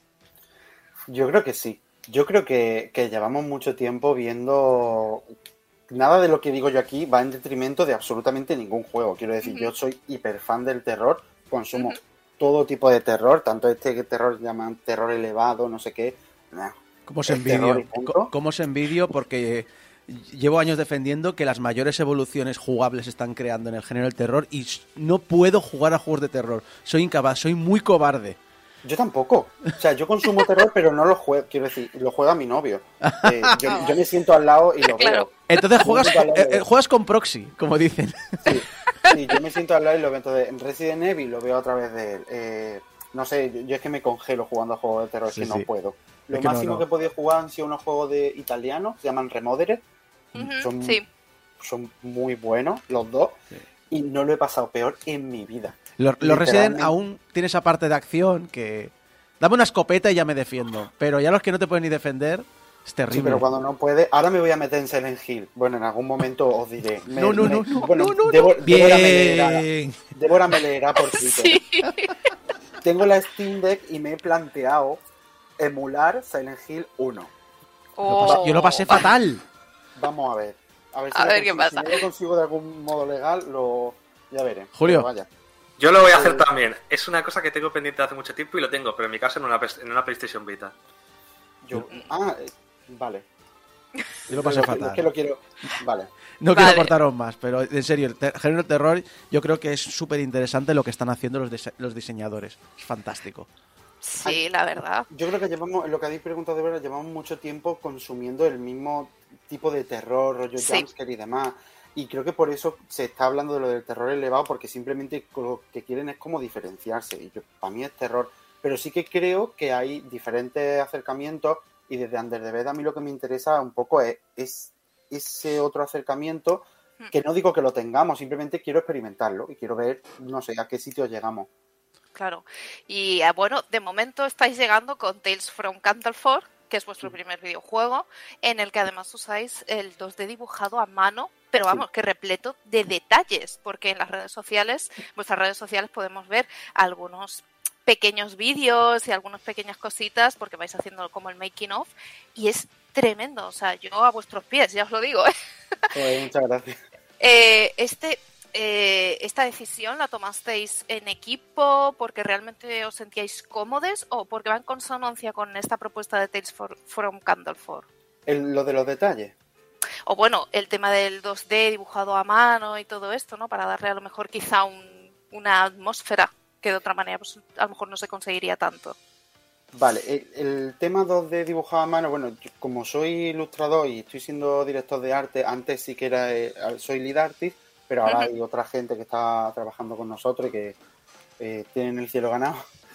Eh, mm, fue porque era lo que se me da bien. O sea, quiero Vale. decir, este juego, no sé lo que haremos en el futuro, pero este juego ahora mismo yo lo veo como una carta de presentación, en plan, no sé qué tipo de juegos podremos hacer después de este, no sé cómo de detallados serán, no sé si podremos dar el salto al 3D, yo personalmente no tengo ni idea y me fliparía tener dinero para trabajar con alguien que sepa el triple que yo y poder aprender 3D y poder colaborar en, un tipo de, en ese tipo de proyectos. Pero ahora mismo creo que era lo que yo me sentía más cómodo, también siendo, hablando de lo indie, lo que si en algún momento todo se va mal, eh, yo puedo tirar de, de ese tipo de producción porque puedo manejarme bien el 2D. Y luego por eso, porque está siendo todo el proyecto tan personal para Claro. todo el mundo, o al menos lo estamos intentando que sea para todo el mundo. Eh, para mí, sobre todo, lo está haciendo. Entiendo que es, es distinto porque el proyecto nació ahora mismo conmigo. En el futuro quiero que nazcan proyectos a nivel equipo. Eh, este es verdad que lo he arrancado yo. Para mí está siendo un poco catarsis. Entonces, por eso las lecciones que tomamos son, son esas. Entonces se podría decir que el primer juego está siendo como una carta de presentación y un poco para ver los límites, cómo funciona todo esto, o sea, hacer como un poco la prueba, el salto este de a ver cómo, cómo se hace el videojuego, cómo qué podemos sacar de él, etcétera, ¿no? Por lo que, por lo que, te- por lo que estás comentando. Sí. Sobre todo vaciar. A mí lo que me interesa en el juego es, a nivel de, de esa carta de presentación, es vaciar, digamos, un poco de desquite de todas las influencias que, que yo a nivel de artista tengo con música, con series de animación, que me encanta la serie de animación, otras cosas de terror y demás. Ahora mismo las estoy volcando mm, todas ahí, eh, intentando pulir lo que, lo que más nos gusta y llevarla a nuestro terreno y con eso hacer un producto, un producto bonito. Pero por eso digo que está siendo tan, tan de catarsis, ¿no? De nos estamos juntando todos, estamos puliendo una serie de ideas y está quedando algo que creo que para cada persona del estudio está siendo, está poniendo un cachito de, de su esta personal. Eso me parece precioso, decir, porque siempre a veces nos olvidamos un poquito de que detrás de las producciones hay un equipo más o menos grande, más o menos pequeño, pero hay un equipo de personas que están ahí haciendo, haciendo comunidad, haciendo la red para que pueda salir adelante, así que es que eso me parece precioso. Y bueno, hablando del juego, pues en la piel de Sara, que es la protagonista de Tales from Candleford, exploraremos un mundo de ocultismo, misterio y horror para descubrir los secretos que esconde su- familia, ¿vale? Y averiguar el papel que juega ella en todo ello, porque tendremos que ir descubriendo misterios. Eh, aquí entran uno de, uno de los elementos principales del juego, que en este caso es, eh, aparte de las historias de terror, el género del point and click con rompecabezas. Eh, ¿Esperáis que estos... rom- Bueno, ¿qué clase de rompecabezas te- nos podemos esperar en el juego? Son eh, puzzles, eh, bueno, el primer nivel, eh, por, por ejemplo, son, son puzzles muy el estilo escape room. ¿no? Nosotros, una de nuestras mayores inspiraciones a la hora de hacer juegos, no- imagino que la conoceréis, se llaman Rusty Lake. Son una empresa que, bueno, ahora que se acaban de llevar el premio a mejor desarrollador de móvil, o sea que Sí. felicidades por ello, que nos caen genial eh, y son nuestra mayor inspiración a la hora de tal. Entonces, mm, ese tipo de puzzles, ¿no? Los puzzles de, de escape room, estos que te da el gustillo de resuelvo esto aquí, algo hace clic por allí, voy allí a ver qué tal, que todo va unido por un hilo y esos son el tipo de puzzles que queremos. Lo que pasa es que esos puzzles al final acaban siendo muy mecánicos, entonces para darle el componente de terror nosotros también lo estamos, eh, le estamos metiendo un componente un poco más fantástico y, y mágico, intentando empujarlo un poco. Mm, claro, tener un poquito. Eh, claro, además es que los puzzles supongo que irán un poquito en consonancia con esta, esta historia, esta narrativa que, que he comentado hace un momento, ¿no? Esta sinopsis de- del título. ¿Cómo ha sido la implementación de este tipo de puzzles, teniendo en cuenta la narrativa, la jugabilidad, distintos tipos de, de público que puedan acercarse al juego? Ay, pues ha sido muy risa, la verdad, porque... A ver, cuenta, cuenta. muy- es muy risa, sobre todo mi, mi chico es el game designer del estudio y de hecho trabajamos codo con codo y pues es que simplemente el proceso de... El juego no, no tiene personajes per se, tú muy pocas veces ves a un personaje, sí que ves a la protagonista reflejada y en algún momento ves a un personaje que sí que te habla pues desde la tercera persona, entonces no tiene personaje, hay muy poquito texto, pero muy, muy, muy poquito texto. Entonces, crear una narrativa, eh, es como su- sustraerla directamente es complicado.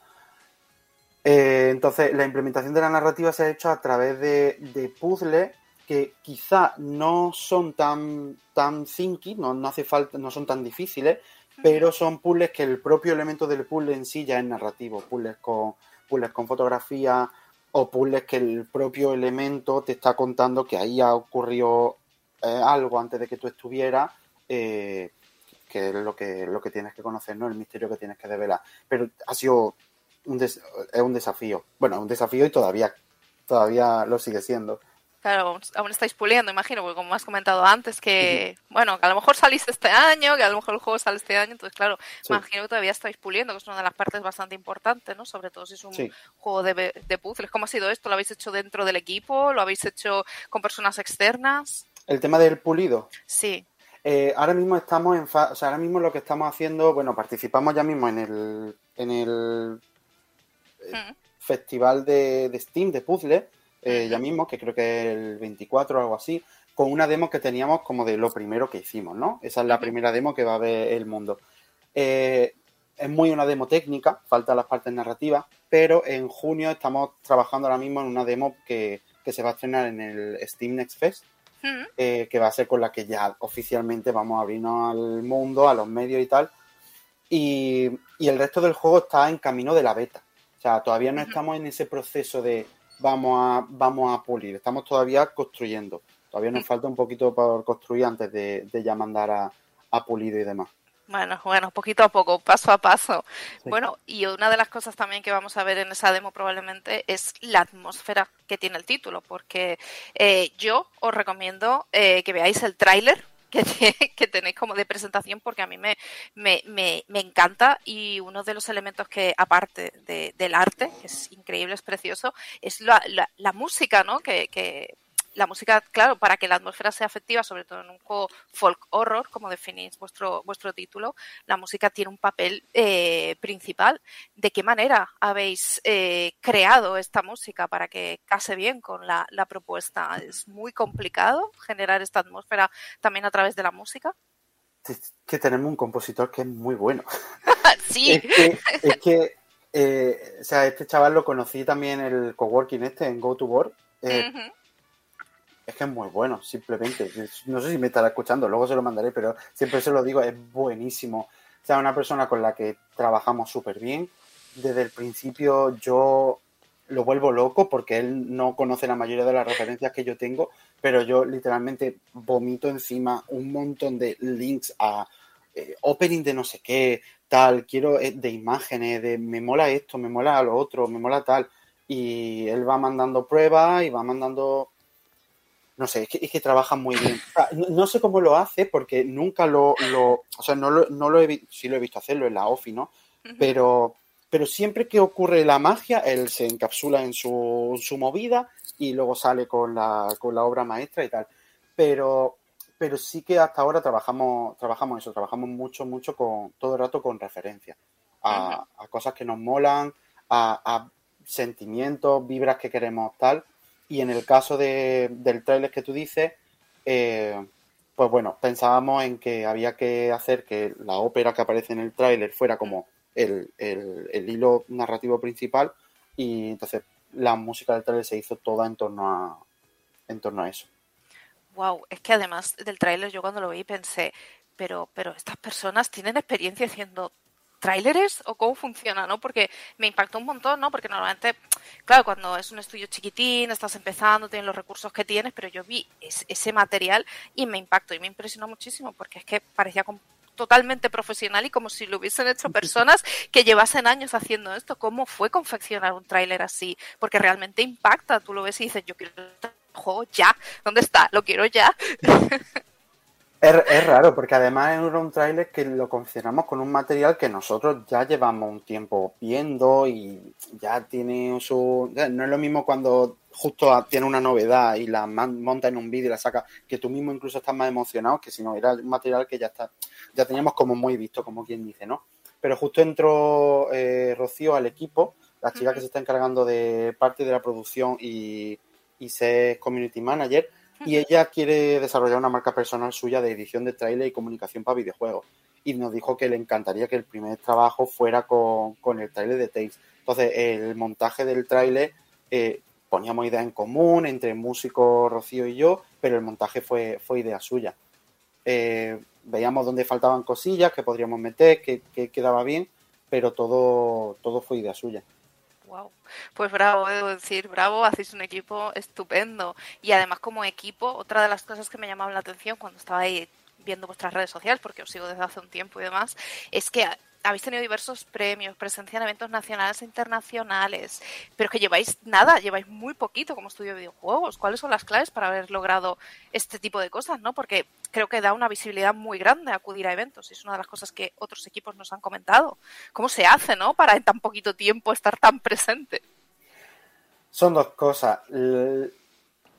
Y no voy a mentir porque lo primero es el dinero. O sea, yo he tenido la suerte de que yo cofundo el estudio junto con Chema, que es mi socio. También lo conocí en el coworking. O sea, es que el coworking ha sido mágico. Nos ha dado la vida a todo el mundo. coworking es madre. Em, Chema vio mi trabajo, le moló y dijo, oye, si te mola esta aventura, yo te acompaño en ella, lo que tú sientas cómodo, sin presiones, te ayudo incluso sin compromisos, si luego tú quieres seguir solo, sal solo. Al final la aventura la estoy viviendo con él. Y bueno, pues él tiene ya una experiencia, tiene, eh, viene de la producción de cine, Ajá. tiene algo de conocimiento y sobre todo tenía una base económica en la que obviamente él no podía financiar el desarrollo, ni mucho menos, pero los pequeños, que para una persona de a pie son grandes esfuerzos de, oye, vamos a este evento, oye, vamos a ir a este, esto nos cuesta dinero, esto cuesta tal, lo ha dado él hasta ahora y estoy eternamente agradecido por, por eso. Entonces, gracias a esos pequeños esfuerzos, hemos podido, pues, y a- bueno, eso y organismos como el ICEX y demás, que todos los años organizan sus eh, misiones comerciales, etcétera. Eh, gracias a eso hemos podido estar, pues, en Colonia, eh, poner un stand en Gamépolis, y al Indie Dev Day y a Bilbao y predicando la palabra, básicamente. Gracias a eso y el trabajo. O sea, uno es el dinero y el otro es el trabajo. Sobre todo que no se nos olvide que, que son mu- muchas horas eh, hasta que tiene algo que, que, que te pueda generar, que pueda generar un interés en la gente. Claro, no y aparte durante toda la entrevista hemos estado comentando, sobre todo en tu caso, el tema de pues vamos conexiones, el coworking, el conocer a otras personas en el medio, etcétera. Y por ejemplo en vuestras redes eso se refleja porque siempre hay como un espacio para contenido de compañeros de la industria, consejos y materiales. Eh, ah, ¿Por qué lo hacéis, no? Esa sería la, la pregunta. Porque, o sea, lo, lo más valioso que yo veo a nivel de industria en España es la peña. Ah. Es la gente que está haciendo juegos. No hay. Los, o sea, yo quiero decir, los juegos no importan. Yo voy a sacar el juego, vamos a sacarlo.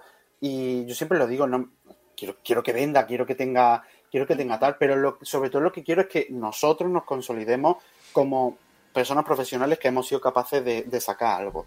Que nos coloquemos al lado de gente que ha sacado cosas, que trabajemos, que hablemos, que con esa gente hagamos cosas nuevas, o nosotros solo otra vez, pero al final lo que yo saco de todo este proceso, lo, lo- lo que me ha sacado además de lo que he aprendido es, el año pasado conocí una cantidad de gente eh, súper guay, gente que, que yo seguía en Twitter, eh, que no me hubiera planteado, que- contra, que, que me reservo sus juegos, que los compro, que, lo, que los platineo, y que no me hubiera planteado en la vida decir, no, ahora estoy hablando con esta persona de que yo estoy sacando un juego y esta persona no- nos está dando consejos de... Es que es la gente, o sea, en eso está el valor. Entonces creo que esto tiene que estar reflejado en todos lados. Si podéis tener presencia en eventos y dejar espacio a los compañeros, hay que dejarlo. En las redes sociales, lo mismo. Yo no, no tengo el especial interés, a menos hasta que se diga lo contrario, de que en mis redes sociales no haya espacio para un retweet de una persona que está trabajando también, ¿sabes? Eh, no sé, no. Claro. Entonces dirías que el hecho de crear comunidad es uno de los valores más importantes y es uno 100%. de los consejos que también darías a otros equipos de conoce, conoce eso, crea unas redes de apoyo y tira, ¿no? Sí, 100%. Cero encerrarse, o sea, cero encerrarse. Yo tengo la suerte de que soy extrovertido. Entiendo que no, no, no todo el mundo lo es y hay otro tipo de perfiles, pero dentro de donde podáis, y hablo ya en plural, por si hay alguien escuchando, encontrar a alguien con el que os sintáis cómodos y que haya un nexo de unión entre vosotros y otra gente que se esté dedicando a lo mismo. O sea, literalmente 0% encerrarse porque es súper difícil hacer esto. Yo creo que es la cosa más difícil que he hecho en mi vida, por mucho que me está gustando. Y hace falta apoyo de gente Sí. y siempre hay gente que sabe más que tú. Pues mira, vamos a hacer un poquito de apoyo desde aquí, que es una de las cosas que más me gustan de las entrevistas, y es dónde podemos seguir las novedades del estudio, dónde podemos seguir las novedades de, de vuestro título. Venga, momento de publicidad. Pues en, eh, bueno, en Twitter es donde más nos movemos, somos underdebed, bueno, arroba Eh, tenemos nuestra web, underdebedgames.com. ujú. Y mm, bueno, ahí es donde nos movemos ahora mismo. Tenemos también Instagram, otras redes sociales que iremos ampliando conforme pase el tiempo, pero, pero ahí estamos, básicamente. Pues nada, yo la verdad es que tengo Bueno, muchísimas y- ganas. Dime, dime, Perdón, dime. dime. La- soy tontísimo. La wishlist de Steam, el juego tiene página en Steam. Tiene, Importante. Tenemos la wishlist abierta, importantísimo, ¿verdad? Sí, por favor, Y yo hablando de Instagram. no pasa nada, cosas que, La- cosas que pasan en La directo. wishlist de Steam. Las salvan vidas. Cada vez que dais una wishlist nace un gatito. Ya sabéis, tenéis que meter ahí el juego en la lista y nada, pues aquí acabamos. Muchísimas gracias Ángel por haber venido y por respondernos a, vosotros. todas estas preguntas y muchísimo, muchísimo ánimo y fuerza con el lanzamiento del juego. Gracias.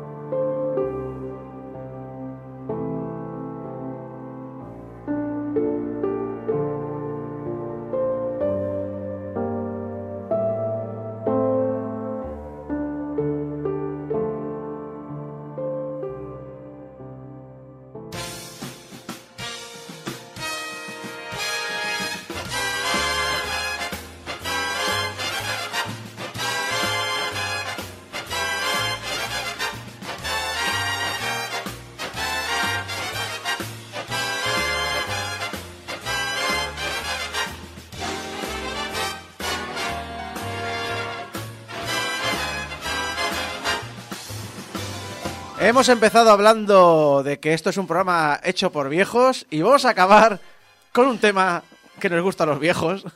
Hay mucha juventud que creo que ni ha visto la película. Julio, ¿has visto Agárralo como puedas alguna vez? Ah, agárralo como puedas. Sí, sí que la he visto, pero no me acordaba. ¿Qué, qué- qué creías que era?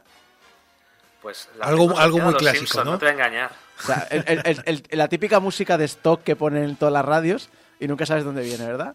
Sí, sí, yo la tenía asociada a los Simpson y a una serie de parodias de Sonic hace muchos años. Sí, pues no, eh, no. Aquí, aquí yo doy dando vueltas hoy. Película clásica de, de finales de los 80 ya, ¿no? Era, Sí, era era- post eh, aterriza como puedas. Muy tú escuchas la canción y lo que ves es un es un es un farolillo de estos de, de coche de policía, sí, estás en, Sí, sí, estás tienes, en el sitio correcto. tienes que ir ya a vigilar la próstata. Pero no vamos a hablar de próstatas hoy, vamos a hablar de mm, diseño de videojuegos, de esas partes fundamentales que forman un todo, eh, que hacen, bueno, que son vitales a la hora de, de expresarte algo o de transmitirte algo o simplemente de controlar algo por el puro desafío. Y en este caso nos lo trae un experto como es Javi Gutiérrez. ¿Qué tal, Javi? Muy bien, y hoy vengo a hablaros de otro elemento básico que Sí. no está presente siempre, pero está presente en bastantes juegos, que son los mapas. Simplemente. Vamos con ello.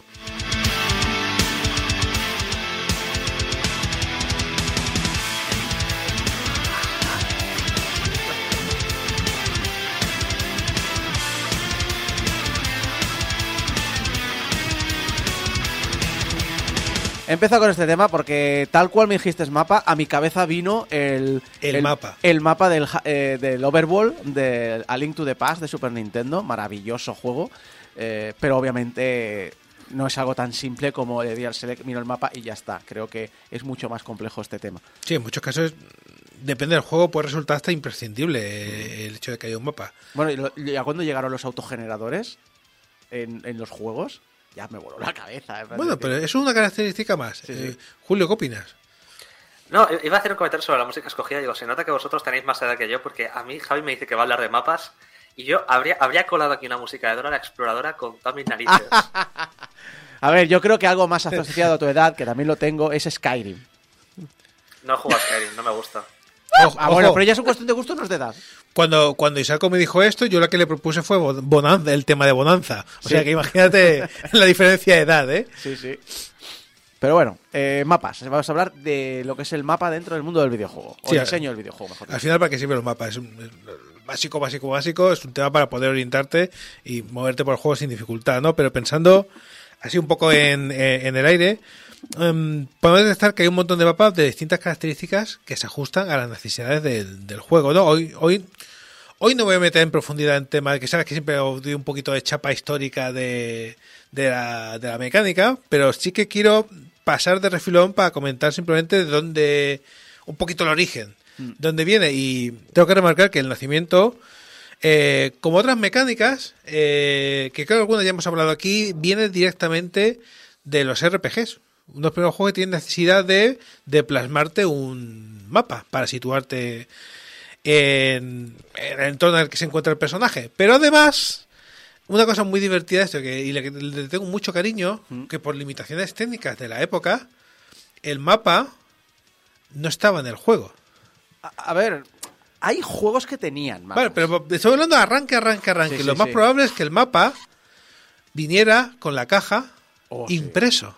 Sí, sí, sí, sí. Era un complemento que tú tenías y dices, vale, este es el mapa de donde van a ocurrir las aventuras de este juego.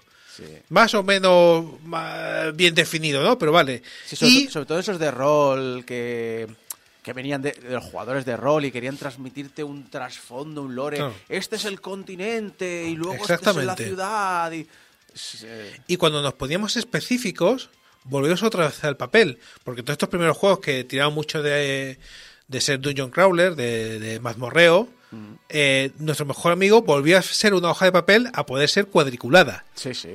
Madre mía. Esa hoja cuadriculada donde ibas a mano, Sí. ibas diciendo, vale, espérate, aquí había un pasillo, dos, tres cuadritos, un cuadro para arriba, aquí hay un cofre que no lo puedo abrir, apúntate la llave. es muy posterior y es otro género, pero yo, yo he hecho muchos mapas, pero por algún motivo siempre recuerdo el mapa que hice para Alien 3 de Super Nintendo, que es un juego de acción y aventura, pero que me hice el mapa indicando las puertas que había que de- soldar o desoldar, eh, caminos donde habían eh, objetos que, o sea, como munición, ¿no? Rollo decir, objetos consumibles que necesitas, etcétera, etcétera. Es decir, eh, y no nos, e incluso a día de hoy no nos ha abandonado esta, este papel y este boli. Bueno, pues después vamos a hablar de un caso concreto que tú y yo hemos, hemos probado hace mucho, hemos tenido que, que tirar. El- tú, has, tú has tirado de boli y yo también. No, no, el, eh, cuando ya me lo pasé tenía un montón de pa- un montón de papeles encima del sofá y mi mano, eso es de, y de sí. Vale, pues después, lo- después lo mencionamos. Vale, pero primero, eh, normalmente suelo dejar esto para el final, pero esta vez donde cuadra perfectamente es aquí, que os abro un poco para preguntaros vuestro punto de vista. Julio nos está enseñando además un mapa que por el reflejo de, de la luz estoy viendo una, una hoja blanca. Sí, pero parece molar mucho. ¿Qué, ¿Cuál es, Julio? El- De, de Light Crusader. Oh, oh, oh, oh, oh. Genial. Muy Joder, bien, es que, muy tío, bien. yo, yo brillo aquí. ¿Lo ves? ¿Lo ves? Eso yo lo jugué en mi época. Estos jóvenes que juegan a remakes. Juegardo de Mega Drive.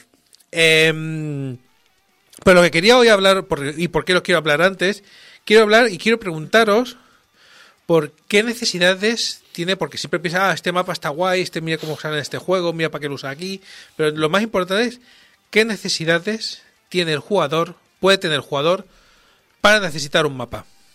A las dos más importantes que me ocurren a mí es eh, localizar recursos y planificar estrategias. Me interesa planificar estrategias. En plan ejemplo. decir, También, ¿no? tengo, tengo esta capacidad para que yo creo que puedo ir a estos dos o tres sitios, pero en este sitio puedo conseguir algo que luego me permite que esto sea más fácil y luego con estos tres puntos puedo acceder a esta otra zona que se me hace más difícil o que me piden algo, es decir, un poco como planear un poco cuál va a ser tu viaje dentro del título. Y esa información te la da el mapa. El mapa te dice esta zona es mejor que esta otra. algunos en tu map- cabeza. Algunos mapas pueden ser, algunos simplemente te dejan caer eh, o te insinúan por dónde tirar.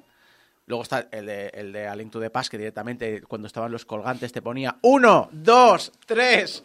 Pero bueno, pero sí que es cierto que, le- que hay veces que pues que te da cierta impresión ¿no? de, de cuál es el camino que deberías ir tomando.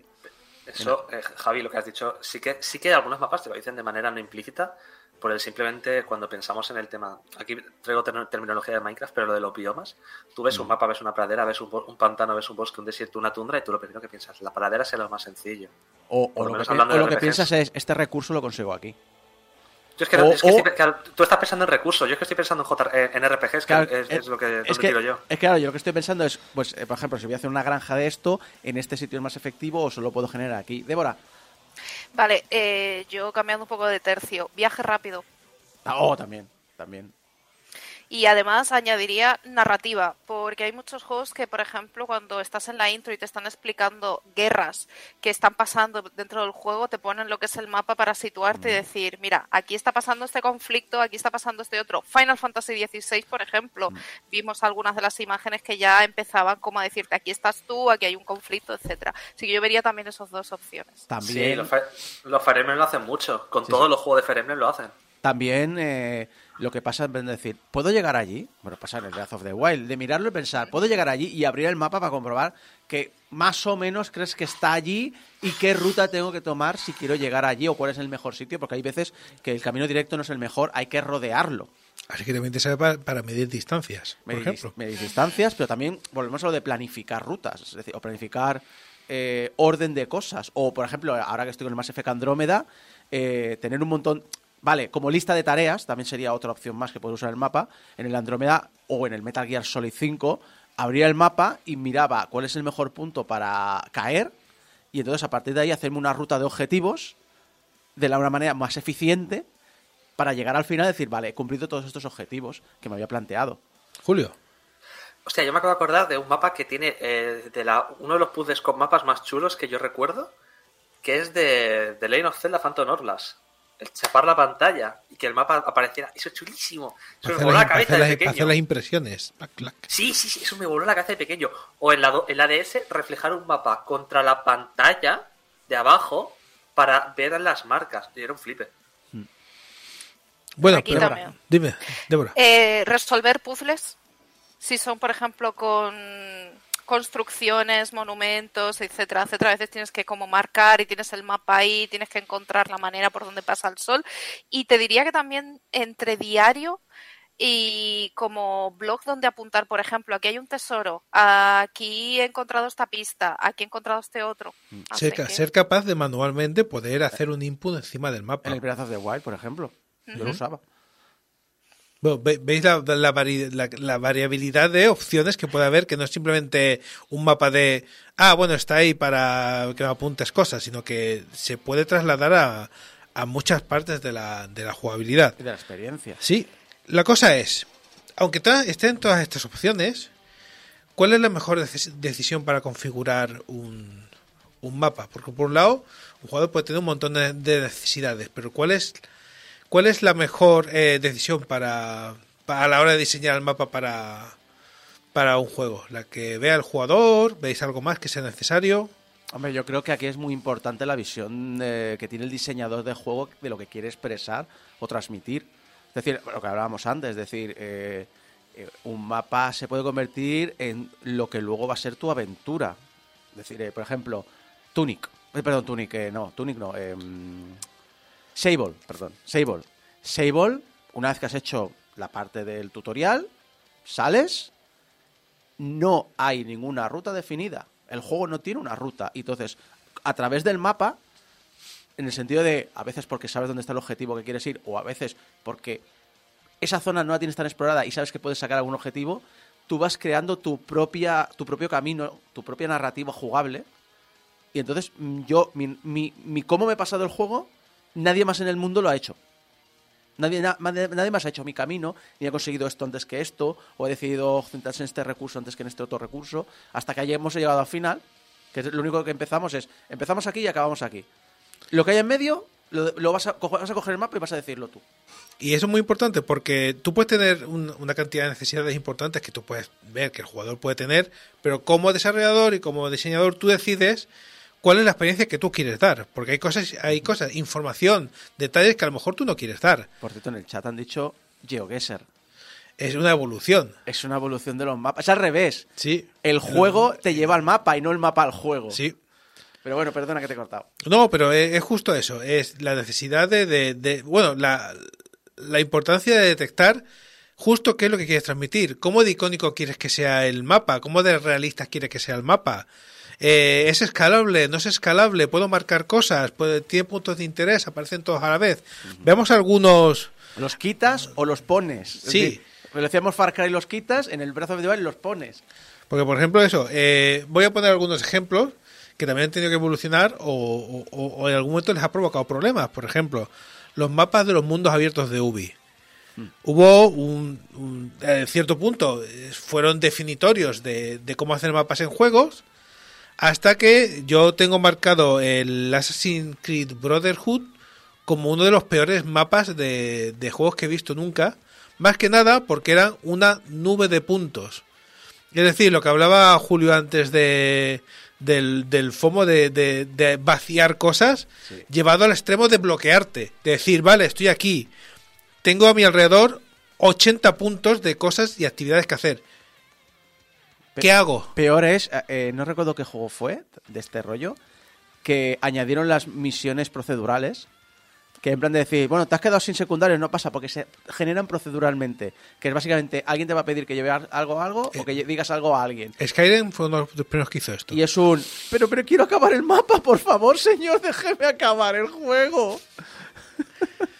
Pero es justo eso, es, es, es también saber detectar, como decía, de que, vale, está bien que tengas un montón de actividades, pero sé un poco la guía para el jugador. No te conviertas en una carga, conviértete en una guía. En, te voy a dar, y esto con el tiempo lo han aprendido, aunque siguen siendo nubes de puntos, pero por lo menos saben dártelo solo cuando te sea necesario. Vale, has llegado a una zona nueva, has hecho ciertas cosas, vale, ahora te voy a aportar estos puntos. No te lo voy a dar todo para que te vuelvas loco. Es De un, hecho- un tema de gestión. De hecho, eh, cuando todo el mundo estaba copiando a, a los Far Cry y demás, a mí me gustó mucho que of the Wild dijera lo contrario. Mm, eh, no sé si lo vas a mencionar exactamente así, pero en el sentido de decir, ah, no, el mapa está vacío. Y tú vas a añadir cosas. Y, Sí. y va a ser el mapa se convierte en un diario de tus aventuras. Deja de ser una lista de tareas que hacer para convertirse en un diario de, de lo que has pasado. Y Pero- lo encuentro más satisfactorio. Y pero- claro, pero depende del juego. De, otra- una vez más, depende de que tú lo que quieres es transmitir exactamente eso. A pesar de que un jugador te podría decir, no, es que yo quiero la nube de puntos. Ya, pero es que este juego he decidido yo que esto va a funcionar de esta manera porque te quiero transmitir eh, ciertas sensaciones. Más ejemplos, por ejemplo, el... Eh, una cosa que no hemos hablado a la hora de necesidades, porque no es una necesidad, sino es una cosa que provocamos los diseñadores, es por ejemplo la, la niebla de guerra en mapas. Es decir, quitarte yo información. Eh, oh, qué nivel. Command and Conquer 3. Eh, no te permito que lo veas todo y te lo voy a representar en el mapa. Ten cuidado porque estas zonas eh, puedes ver eh, una visión general del mapa, pero no te lo quiero enseñar todo. Quiero que tú, tus movimientos y tus tropas sean las que abran camino y te enseñen cosas que no podías ver antes porque no estás ahí. No estás Literalmente el juego es el mapa. Claro. Y es muy importante. Y claro, eh, esto choca con una necesidad del jugador. Si el jugador le diera, le deja el diseñar, no, a mí yo quiero saberlo todo. Yo quiero saberlo todo. Pues no. Lo que voy a hacer es limitarte para generarte una mecánica aquí. Y generarte una visión completamente distinta de cómo funciona el juego. Y arriesgarte a decir, bueno, ¿qué envío para allí para que mire? Porque a lo mejor no vuelve y a lo mejor no me puedo permitir el coste de que no vuelva. Eso Sí. también ocurre muchas veces. Era muy típico de los, War- en el Warcraft de los 90 decir, pues envío aldeanos, que es el recurso más barato que puedo producir. Claro. Y, y que me sirvan de... Sé que los van a matar, pero por lo menos ya sé lo que hay ahí. Exacto. Eh, más ejemplos, voy a saltar bastante porque tengo unos cuantos. Sea of Thieves. Otro de los casos que es más aventurero. Manda que no me Eh, perdí yo en ese mapa. El mapa es real, el mapa intenta ser realista, como un mapa también de época, como es dibujado, pero intenta ser realista de lo que se está representando. Pero tienes un mapa en el barco que sí te marca que tú estás en una posición concreta y te sirve para orientar. Y, su- y es muy importante cuando juegas con varios amigos que una persona está en el mapa y por voz le va diciendo, no, izquierda, derecha, Derecha. sigue recto, no sé cuántos nudos, porque después, cuidado que hay unas rocas, tal. Es muy entretenido. Pero luego además, si sales fuera o te encuentras mapas, es literalmente un mapa de papel que tienes que levantar, mirar interpretar. Porque los tú no, los tesoros enterrados. Claro, porque una eh, otra decisión que va en contra de una necesidad del jugador, pero que busca que busca provocar algo concreto es no te pinto en el mapa. Pues como usuario, es que yo estoy en. No, no te voy a pintar dónde estás. Interpreta el mapa. Ahora sabéis cómo nos sentíamos los conductores en los 2000 con las guías de La, calle. la calle guía de callejero. Michelin. La Michelin o las amarillas esas, en los callejeros de España. De, bueno, espérate, a ver, yo he pasado un parque y, y dos manzanas. ¿Y esta calle que- se llamaba? y esta calle se- yo creo que estoy aquí a esta altura. Entonces tengo que girar a la derecha, pero está de obras. ¿Qué hago? Eh, eh, Cellos también por aquí lo dice en el chat, que algo divertido es que también le puedes enseñar, además de mirar tú el mapa, se lo puedes enseñar a los jugadores. Y dices, mira, Es estoy- verdad, estoy es- viendo, lo puedes ense- enseñar a los demás. Es verdad. Oye, mira esto, intenta saber para dónde, para dónde Y, vamos. y mirabas la roca grande, si encajaba y era el camino. Veías el entorno, parece que hay tres rocas, aquí hay tres rocas. Conviertes, eh, limi- limitar otra vez la información o lo que le quiere ver el jugador, lo conviertes en una mecánica muy, divertida, interesante. Muy divertida. Eh, en la misma onda. Minecraft, tú de, sal- de, de- de entrada tampoco tienes mapas. No. Tienes que aprender a hacer mapas. Y una vez aprendes a hacer mapas, los mapas solo son una seccioncita. Tienes que aprender a hacer mapas más grandes para empezar a unir piezas y montarte el, Te diría, el megamapa. Te, te diría que la parte más importante de los mapas de Minecraft es hacer pixel art. He visto en, en servidores hacer diarios. O sea, ¿Diarios? Sí, Sí. sí. Ah, Lo, lo más importante que ha ocurrido esa semana o ese mes y te hacen un diario, te lo escriben en un mapa gigante y entonces venden el mapa a los otros jugadores Qué guay. como un diario. Usando un mapa.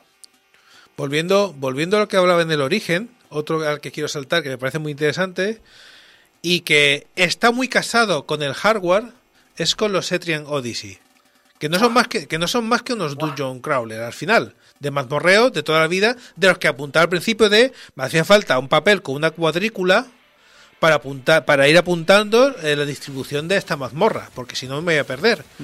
Y esa mecánica es saber haber visto de es que esta mecánica está guay y tengo una pantalla táctil. Parte del juego va a ser que tú pintes esto. Y es muy interesante. Yo te voy a ir marcando por dónde vas, pero quiero que tú como jugador te entretengas en hacer esto. Hay algunas opciones de autorrellenado por si no te quieres liar y, y- y quiero saber cómo lo han adaptado a Switch porque va a ser un poco raro. Pero los, los tengo todos para DS y, y son una, una, una gozada de juegos por el hecho de... Son puro... No busques una gran trama ni nada, menos alguno que hicieron un par de remakes que le metieron un poquito más de trama. Que ahí va, ahí va Julio. Dime, dime, porque te veo que te, te encanta. ¡Guau! A mí es que me encanta en análisis. Yo los tengo. eh, Te, juro que el, año que viene hay análisis porque me he comprado la trilogía en físico. Y hostia, es que es de los mejores juegos que han hecho. El- mejor uso para un mapa para mí, mejor incluso que Tunic, pero porque me encantaba explorar, me fomentaba un montón explorar. saltando a otros porque voy a ir rápido. Eh, puedo hablar de los Metroidvania, son muy importantes los mapas también. Quería hablar, por ejemplo, del Hollow Knight, que además te obliga a viajar sin información para buscar a la persona que te puede ofrecer los mapas, la habilidad de, de verte tú dentro del mapa, son cosas que tienes que trabajar tú en, Eso es en eso, Hollow Knight. eso hay muchos juegos que lo hacen. Eh, Sable, por ejemplo, también es importante eso. Eh, voy rápido, el Skyrim, que es un mapa literal, y cuando tú entras en el mapa estás viendo una visión superior del- de, la Tierra con, con incluso la, la meteorología, si está nublado, soleado, despejado y todo lo puedes ver en tiempo real. Es un mapa, aunque al final son puntos y marcas y lo de siempre, pero al menos es el mapa que estás viendo, incluso en perspectiva si te mueves, ves que es una recreación real de superior de, de por donde estás paseando. Eh, y uno de mis mapas favoritos a escala definitiva, que por, por el tema de escala es Elite Dangerous, que directamente es una galaxia entera. Y es una galaxia entera. Literal, la gente está tarda meses, en meses, años de ir de un punto a otro. Porque literalmente es- está hecho a escala real. Por- a ver, las velocidades no son a, a velocidad real. No son obviamente. velocidad real, porque entonces, no, evidentemente tardarían vidas en pasarse el juego, pero aún viajando a velocidad de la luz, pues tardan meses en, en- en ir de unos puntos a otros. Eh, PlayerUnknown Battlegrounds, que es otro que te- eh, es, eh, es el primer, eh, digamos, bat- o el Battle Royale que lo petó, vamos Sí, a decir Que puso las bases. puso las bases y una de las cosas que puso las bases fue la, la información del mapa, de tener que tú que estar consultando el mapa para ver dónde está el círculo, a dónde va a ir ahora, cómo está progresando la partida, dónde es el mapa, del igual en el minuto 1 que en el minuto 25 y tienes que estar continuamente buscando esa información ahí. El, el Aliento de Paz, que eh, dentro de los Zelda, a- aparte de Breath of the Wild, es muy representativo por esa dualidad de tengo dos mapas superpuestos y, tengo que aprender a buscar la información, incluso cuando no la veo, de, vale, si entro por aquí, en el otro mapa del mismo sitio había aquí un hueco, seguramente podré pasar por esta montaña, pero es que en el otro mapa aquí este puente está tirado, así que tienes que ir jugando con eh, otra vez con información. Y uno que, que no- que no quería dejar de hablar es, es Tunic. Porque Tunic- Mapa es un poco. No sé si llamarlo mapa, ¿eh? porque eran más puzzles que mapa. Bueno, pero es muy interesante porque el Tunic tiene la, la gracia de que te va ofreciendo la información como manual de instrucciones y te lo va dando a cuentagotas cuando a ellos les interesa dártela o cuando tú también haces un esfuerzo porque a veces las hojas están un poco escondidas, pero si quieres información, mapas, te, te lo vas a tener que trabajar un poco y a veces también no está toda la información ahí, hay cosas que están fuera. Y sobre todo, el, como todos los que lo hemos jugado y sin hacer ningún tipo de spoiler, pero uno de los mapas más chulos que tiene es la ruta dorada. Sí. Y cuando descubres cómo tienes que hacer, que es donde tienes que sacar boli y papel para saber cómo hacer la ruta dorada, es como que, madre mía, vaya cocos. Julio, Muy rápido. Hay un juego que hay un juego que no has mencionado que se llama Carto, no sé si lo conocéis, que precisamente el mapa es el mapa es el, el mundo en sí. Conforme tú vas colocando el mapa dentro del, del juego, es decir, tú dices, vale, yo quiero que una pieza del mapa sea aquí, una pieza del mapa sea aquí, configura la geología del juego Hmm, y el, no. el sitio donde te encuentras. Pues- me lo apunto. Muy interesante a nivel, lo dicho, de jugable y de diseño, el tema de los mapas. Y con esto llegamos al final del programa.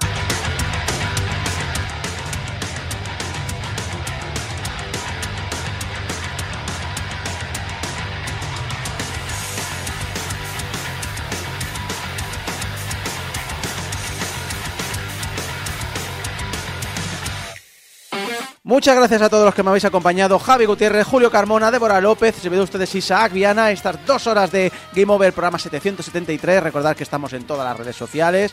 Quique nos podéis ayudar en portalgameover.com barra donaciones. En portalgameover.com barra donaciones. Ese dinero va directo a nuestro proveedor de servicios y cada vez que llega la factura anual nos lo descuentan de allí. Nos podéis escuchar, lo he dicho, en todas las eh, programas de descarga directa, en iTunes, en la radio en directo, en programas de podcast, el que queráis. Tenéis el buscador, en iVoox, en YouTube, Spotify y que nos podéis enviar vuestros mensajitos de amor a público arroba portalgameover.com y vuestros mensajitos de odio a me cago en la ruta dorada del tunic arroba portalgameover.com y recordad que le deis 5 estrellas a Game Over en Spotify porque si la semana pasada tardasteis un mes en dar 8 votos eh, en una semana hemos conseguido 7 más Maravilloso, muchas gracias a todos y recordad que nos vemos la semana que viene en el programa 774 de Game Over. Hasta entonces, adiós.